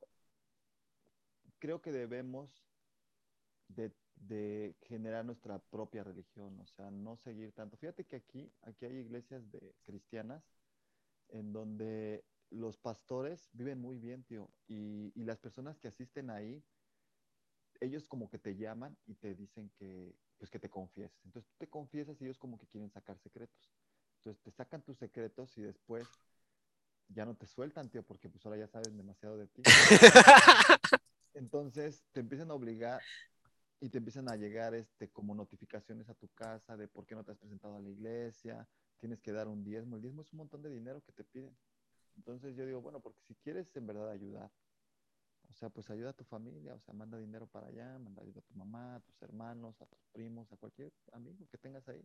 O sea, yo creo que es la mejor manera de ayudar y construir tu, tu propia, o sea, tu propio Dios, o sea, hazlo a tu manera, siendo buena persona, y, y, si, está, si tú quieres creer, chido, y si no quieres creer, chido. Y bueno, pues obviamente también pues, respetar las otras religiones. ¿no? O sea, yo, sí, claro. Yo soy, de, yo, yo soy de respetar, pero creo en Dios porque se me hace algo que es, o sea, hay tantas cosas que son mágicas que debe de haber algo, ¿no? O sea, debe de haber algo. Y yo por decir, si he leído la Biblia y, y, te das cuenta que hay magia ahí, o sea, hay mucha sabiduría ahí. ¿Y cómo te entiendes yo eso no lo he, leído en varios libros y es, es lo que he encontrado ahí, no lo he visto en otro lado. Es un buen libro. Yo, yo sí tengo la misión de leer toda la Biblia en la vida, ¿no? Aunque me tarde. Eh, porque me gusta, o sea, siento que es un gran libro independiente. Yo sí no creo en las iglesias, o sea, por eso no me podría considerar cristiano. Yo creo que la relación que puedas tener con tu fe es personal, es directa, ni tampoco voy a salir al mundo a decirlo, ¿no? La verdad es que no, o sea, ni querer convertir a nadie ni nada por el estilo, o por lo menos ahora no siento que, que, que sea mi posición. Sería hipócrita de mi parte, pero, pero creo que esa relación es personal y, y, creo que así seas musulmán, seas budista, seas hinduista o seas ateo, si, si en la fe en la que tienes te hace ser una mejor persona, de eso se trata la vida al final es como si todas fueran el, siguieran el mismo camino. Todo, eh, los japoneses me caen muy bien por ese sincretismo. O sea, un, japonés puede tener ciertas tradiciones cristianas y ciertas tradiciones budistas y no se pelean y sale y eso lo mantiene en su casa, ¿no? Sale y no se mete con la con la creencia de alguien más. Y eso me gusta, ¿no? Yo intento emular un poco eso porque sí mantengo mi fe muy personal. Es la primera vez que hablo de esto con alguien eh, y me gusta. Eh, lo mantengo muy personal porque yo sí me gusta entender, no creo en las iglesias, definitivamente no creo en ninguna organización que tenga un ser humano de por medio, porque la naturaleza humana es complicada, ¿no? Sí, sí, sí. Entonces, eh, pero sí creo en, en, en algo, sí creo en una, en una fe y disfruto las, la, las historias. Tengo un tío al cual quiero mucho, al cual le mando un saludo por si ve esto, a mi tío Raúl, y él este, siempre tiene un sabio consejo para mí que darme y un bonito pasaje que compartirme, y suelo leerlo, suelo leerlo porque a veces tengo dudas existenciales, ¿no? Digo, ah, ¿qué pedo con la ira? ¿Seré un tipo iracundo? Y entonces mi tío me da una cita que tiene que ver con la ira desde el punto de vista bíblico y lo disfruto lo disfruto mucho, lo, lo, medito, así como también puedo meditarlo sobre Sócrates, ¿no? Sobre Aristóteles, que últimamente han dado muy clavado en esos temas filosóficos, y me gusta, ¿no? Me gusta leerlo, ¿no? Y entonces no me caso con solo un argumento, me gusta ver el panorama completo, pero sin negarlos, ¿no? O sea, sin negar, el, no niego ni, ni la, ni la no niego la filosofía y sabiduría de Sócrates, como tampoco niego la filosofía y la sabiduría de la Biblia. Y es algo que desde que dejé de beber, es, fue una de las cosas que empecé a trabajar en mí, en, en el tema místico, por así decirlo, en el tema personal de, de fe, porque como personas somos seres integrales, somos seres eh, sexuales, somos seres intelectuales, somos seres de sentimientos, pero también somos seres espirituales. Entonces era una parte que yo tenía muy guardada, ¿no? Y de repente empecé a buscar cambios en mi vida y definitivamente hubo que haber tenido fe en algo. Y en mi caso me mantiene, me mantiene tranquilo. Y, yo creo que esa es mi recomendación, o sea, muy independientemente de lo que tú creas o, o, lo que tú, si crees o no crees, yo creo que eso es muy respetable, pero sí debes de convertirte en un hombre de fe, o sea, tener fe en lo que tú quieras, pero tener fe, aún así sea tú mismo, o sea, tente fe, tío. sí. Para que las cosas empiecen a suceder. Si no hay fe, entonces no hay esperanza, o sea, simplemente vas a creer que no van a pasar las cosas. Hasta te hace más humano, pienso yo, ¿eh?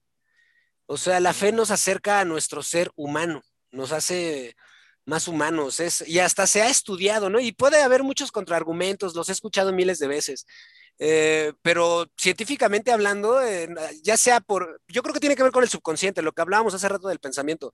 La gente que tiene una creencia religiosa suele vivir más tranquila.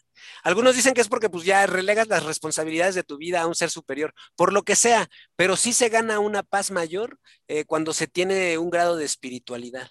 Y eso se ha demostrado con eh, estos exámenes que hacen en el cerebro, por ejemplo, han Sí, sí, exactamente. analizado la electricidad de una persona cuando, cuando medita o cuando reza, ora o estas cosas, y son cosas indudables. O sea, la ciencia ha medido también, también esas partes. Entonces, Y yo, yo creo que, que, que, que la gente no ha estado eh, estudiando este tipo de cosas, o sea, porque ya hay, ya hay estudios que comprueban que hay cambios en tu, en tu cuerpo, en tu vida, eh, simplemente entendiendo cómo funciona, cómo funciona la mente, cómo funciona el pensamiento, cómo funcionan tus creencias, y la gente lo está dejando de lado, o sea, se está enfocando en otras cosas cuando yo creo que una vez que entendamos mejor cómo funciona, o sea, tendremos mejores resultados.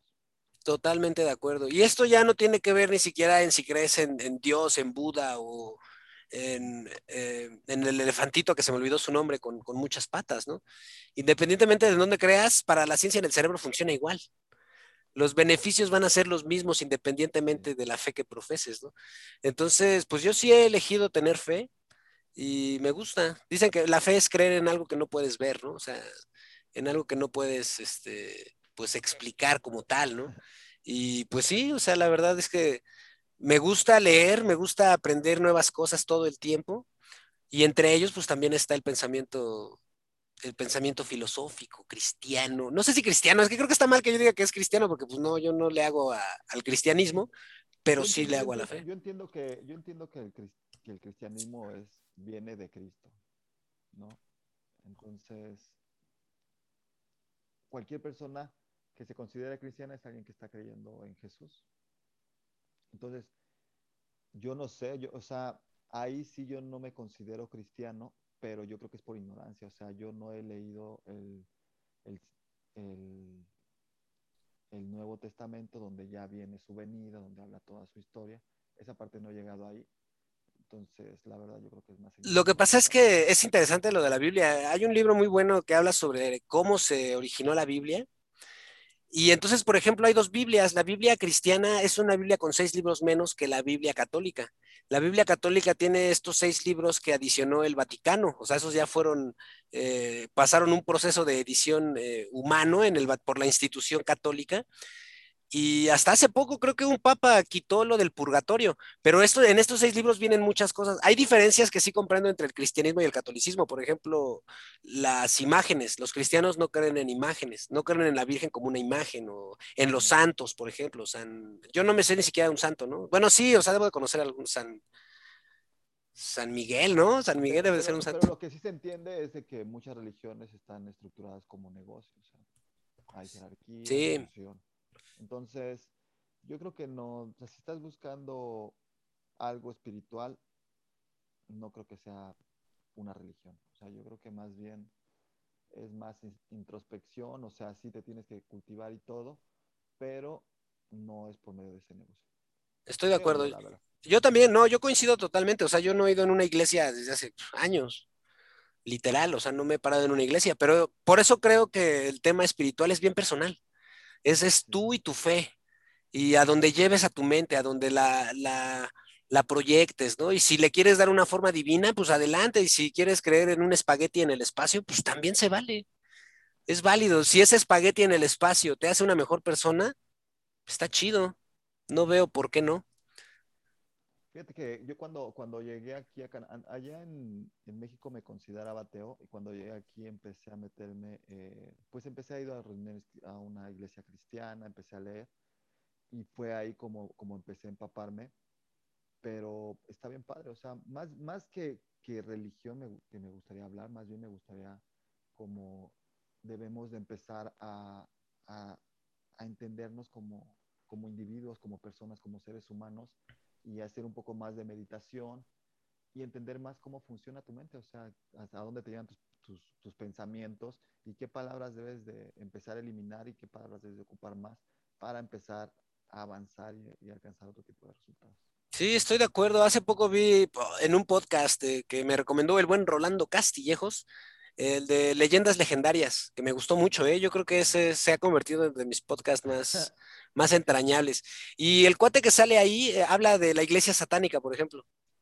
Y me gusta lo que dice, o sea, yo no, no cancelo sus creencias, porque su visión es de que es, él cree en las libertades y cree en el, en el respeto, todo desde la iglesia satánica, según, ¿no?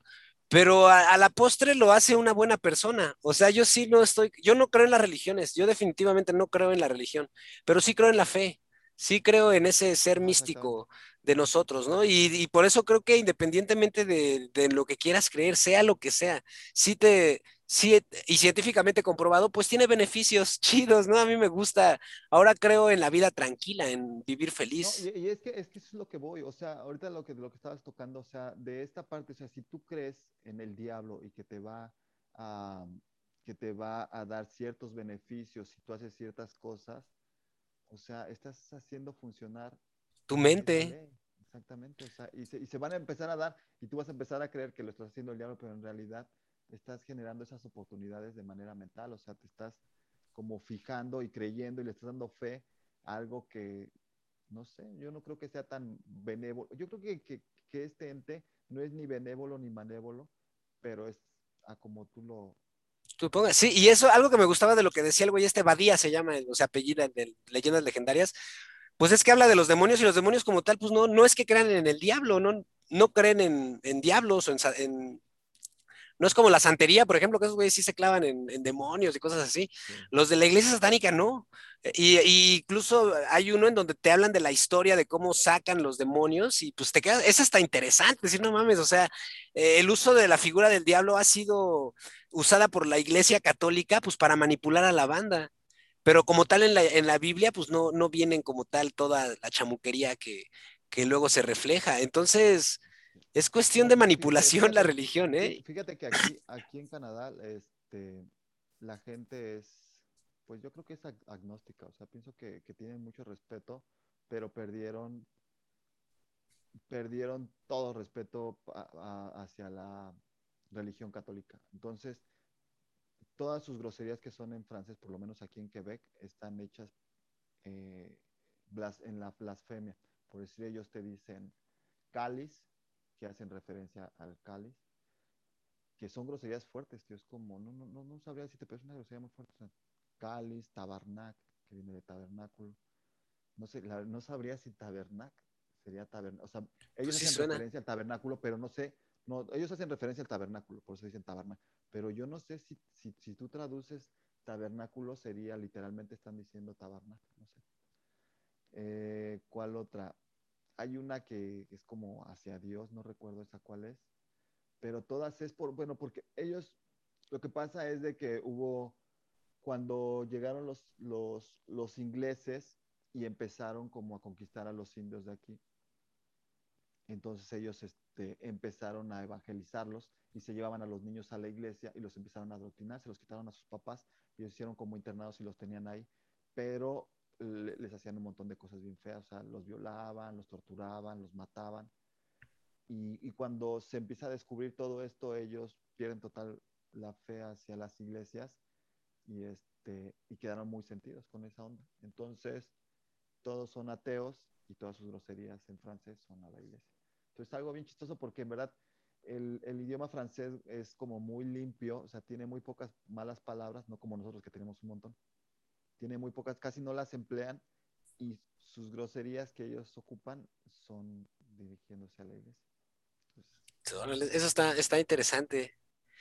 Está, está padre. Déjame.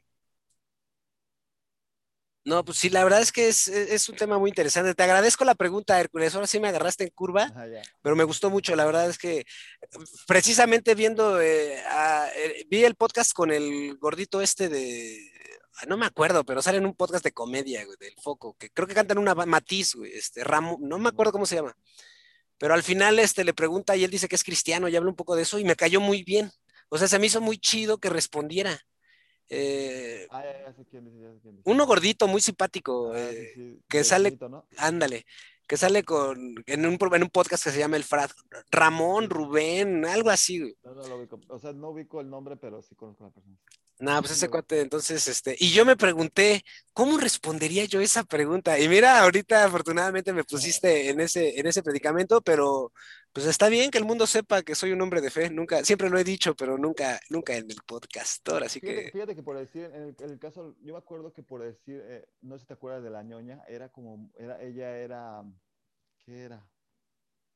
Pues no, era atea, y, veía las imágenes y las escupía y hacía bien feo.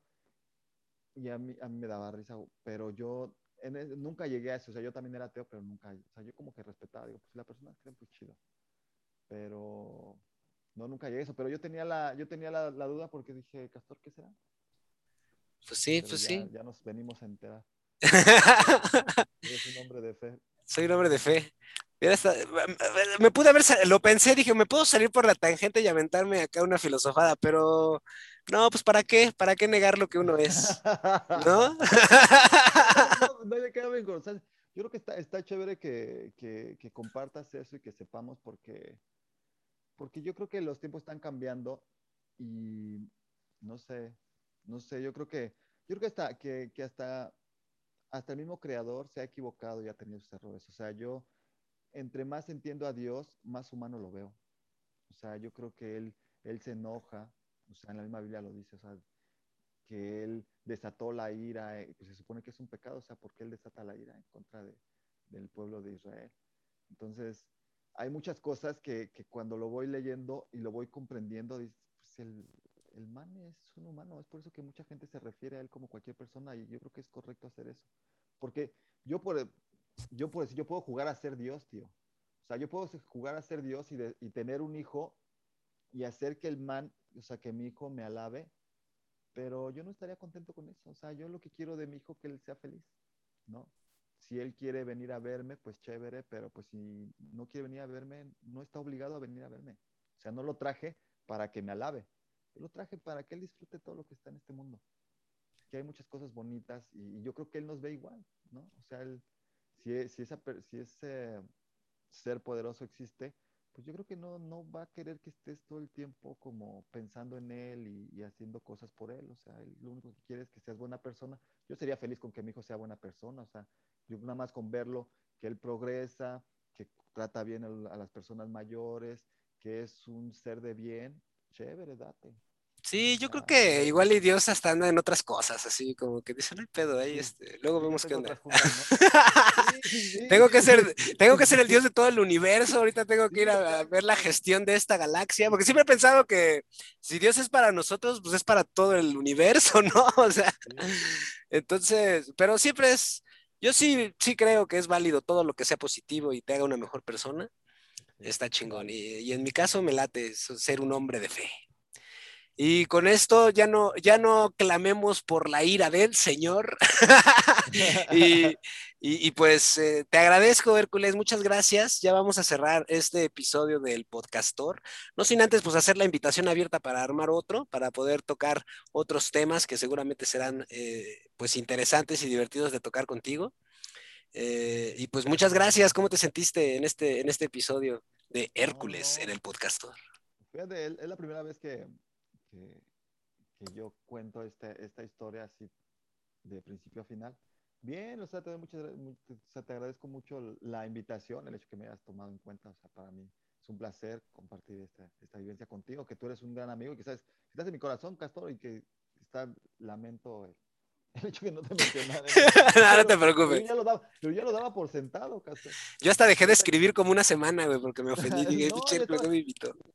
Y la verdad es que yo es- escribo, o sea, tú sabes que yo me como, o sea, como que me reporto muy poco, pero, pero bueno. Yo también, Este, porque luego, luego siento que ya están muy unidos. Y como que a lo No, mejor no, quedo no. de más, pienso yo a veces. No, no, no, yo, yo la verdad porque pues estoy como muy, este, muy en mis cosas, pero pues yo los tengo muy presentes a todos ustedes y la invitación está abierta para ti, para todos y, y- y, pues síganme en mis redes sociales, o sea, no tengo, no, bueno, no, no tengo, pero... Pero ya lo estás practicando. Sí, ya, ya voy a empezar a practicar. No, sigan a mi esposa. Mi esposa, fíjate que sí abrió un podcast. Se llama este, De todo un mucho. No, ese no es cierto. No, el de mi esposa se llama De dentro hacia afuera. De dentro hacia afuera y están haciendo unas pruebas y ya pronto va a salir el de ella. Ah, pues ahí está, pues. Sí. Luego De- también de- la- Ajá. Son, son, de, son cosas como de mujer, esa cosa de, de vivencias. No sé, es como muy femenino. Y la verdad me invitaron, pero dije, no, esos temas no me... No son cosas que, que a mí me llamen, ¿no? Yo No, pues- tiene que, que estar muy conectado. Siempre es interesante, de adentro hacia afuera. ¿En dónde lo están subiendo? ¿En Spotify y todo eso? Eh, en YouTube, en YouTube. Ah, bueno, pues ahí para que Yo- también. Yo, creo que, yo creo que, bueno, yo, yo creo que cuando esté saliendo ya este capítulo, ya lo van a poder ir a buscar. Ah, bueno, sí, este, esperamos subirlo en un mesecito y medio, pero aproximadamente. Sí, sí, sí. Pero pues sí, no, pues un gusto, mucho éxito también para de adentro hacia afuera. Un saludo a las participantes. Y muchas gracias. No me puedo ir sin antes hacer una pequeña dinámica de asociación de palabras, mi estimado Hércules. Te voy a hacer, te voy a decir una palabra y tú respóndela con una palabra, con la primera que venga a tu mente. Tengo, tengo nueve palabras, tengo diez. La última me la acabo de sacar de la nariz. Pero vamos a, vamos a iniciar. ¿Sí me entendiste más o menos cómo va la dinámica? Sí, sí, te, sí, te digo la palabra, tú respondes con una palabra. Si consideras necesario elaborar en alguna porque te sé- es divertido o interesante, pues siéntete libre de hacerlo, pero la idea es que sea a una palabra. La primera pregunta es, Prepa 2, No, diversión, diversión. Banco Azteca. Ahí fue superación. Charolastras, Ah, hermandad, hermandad. Gerente,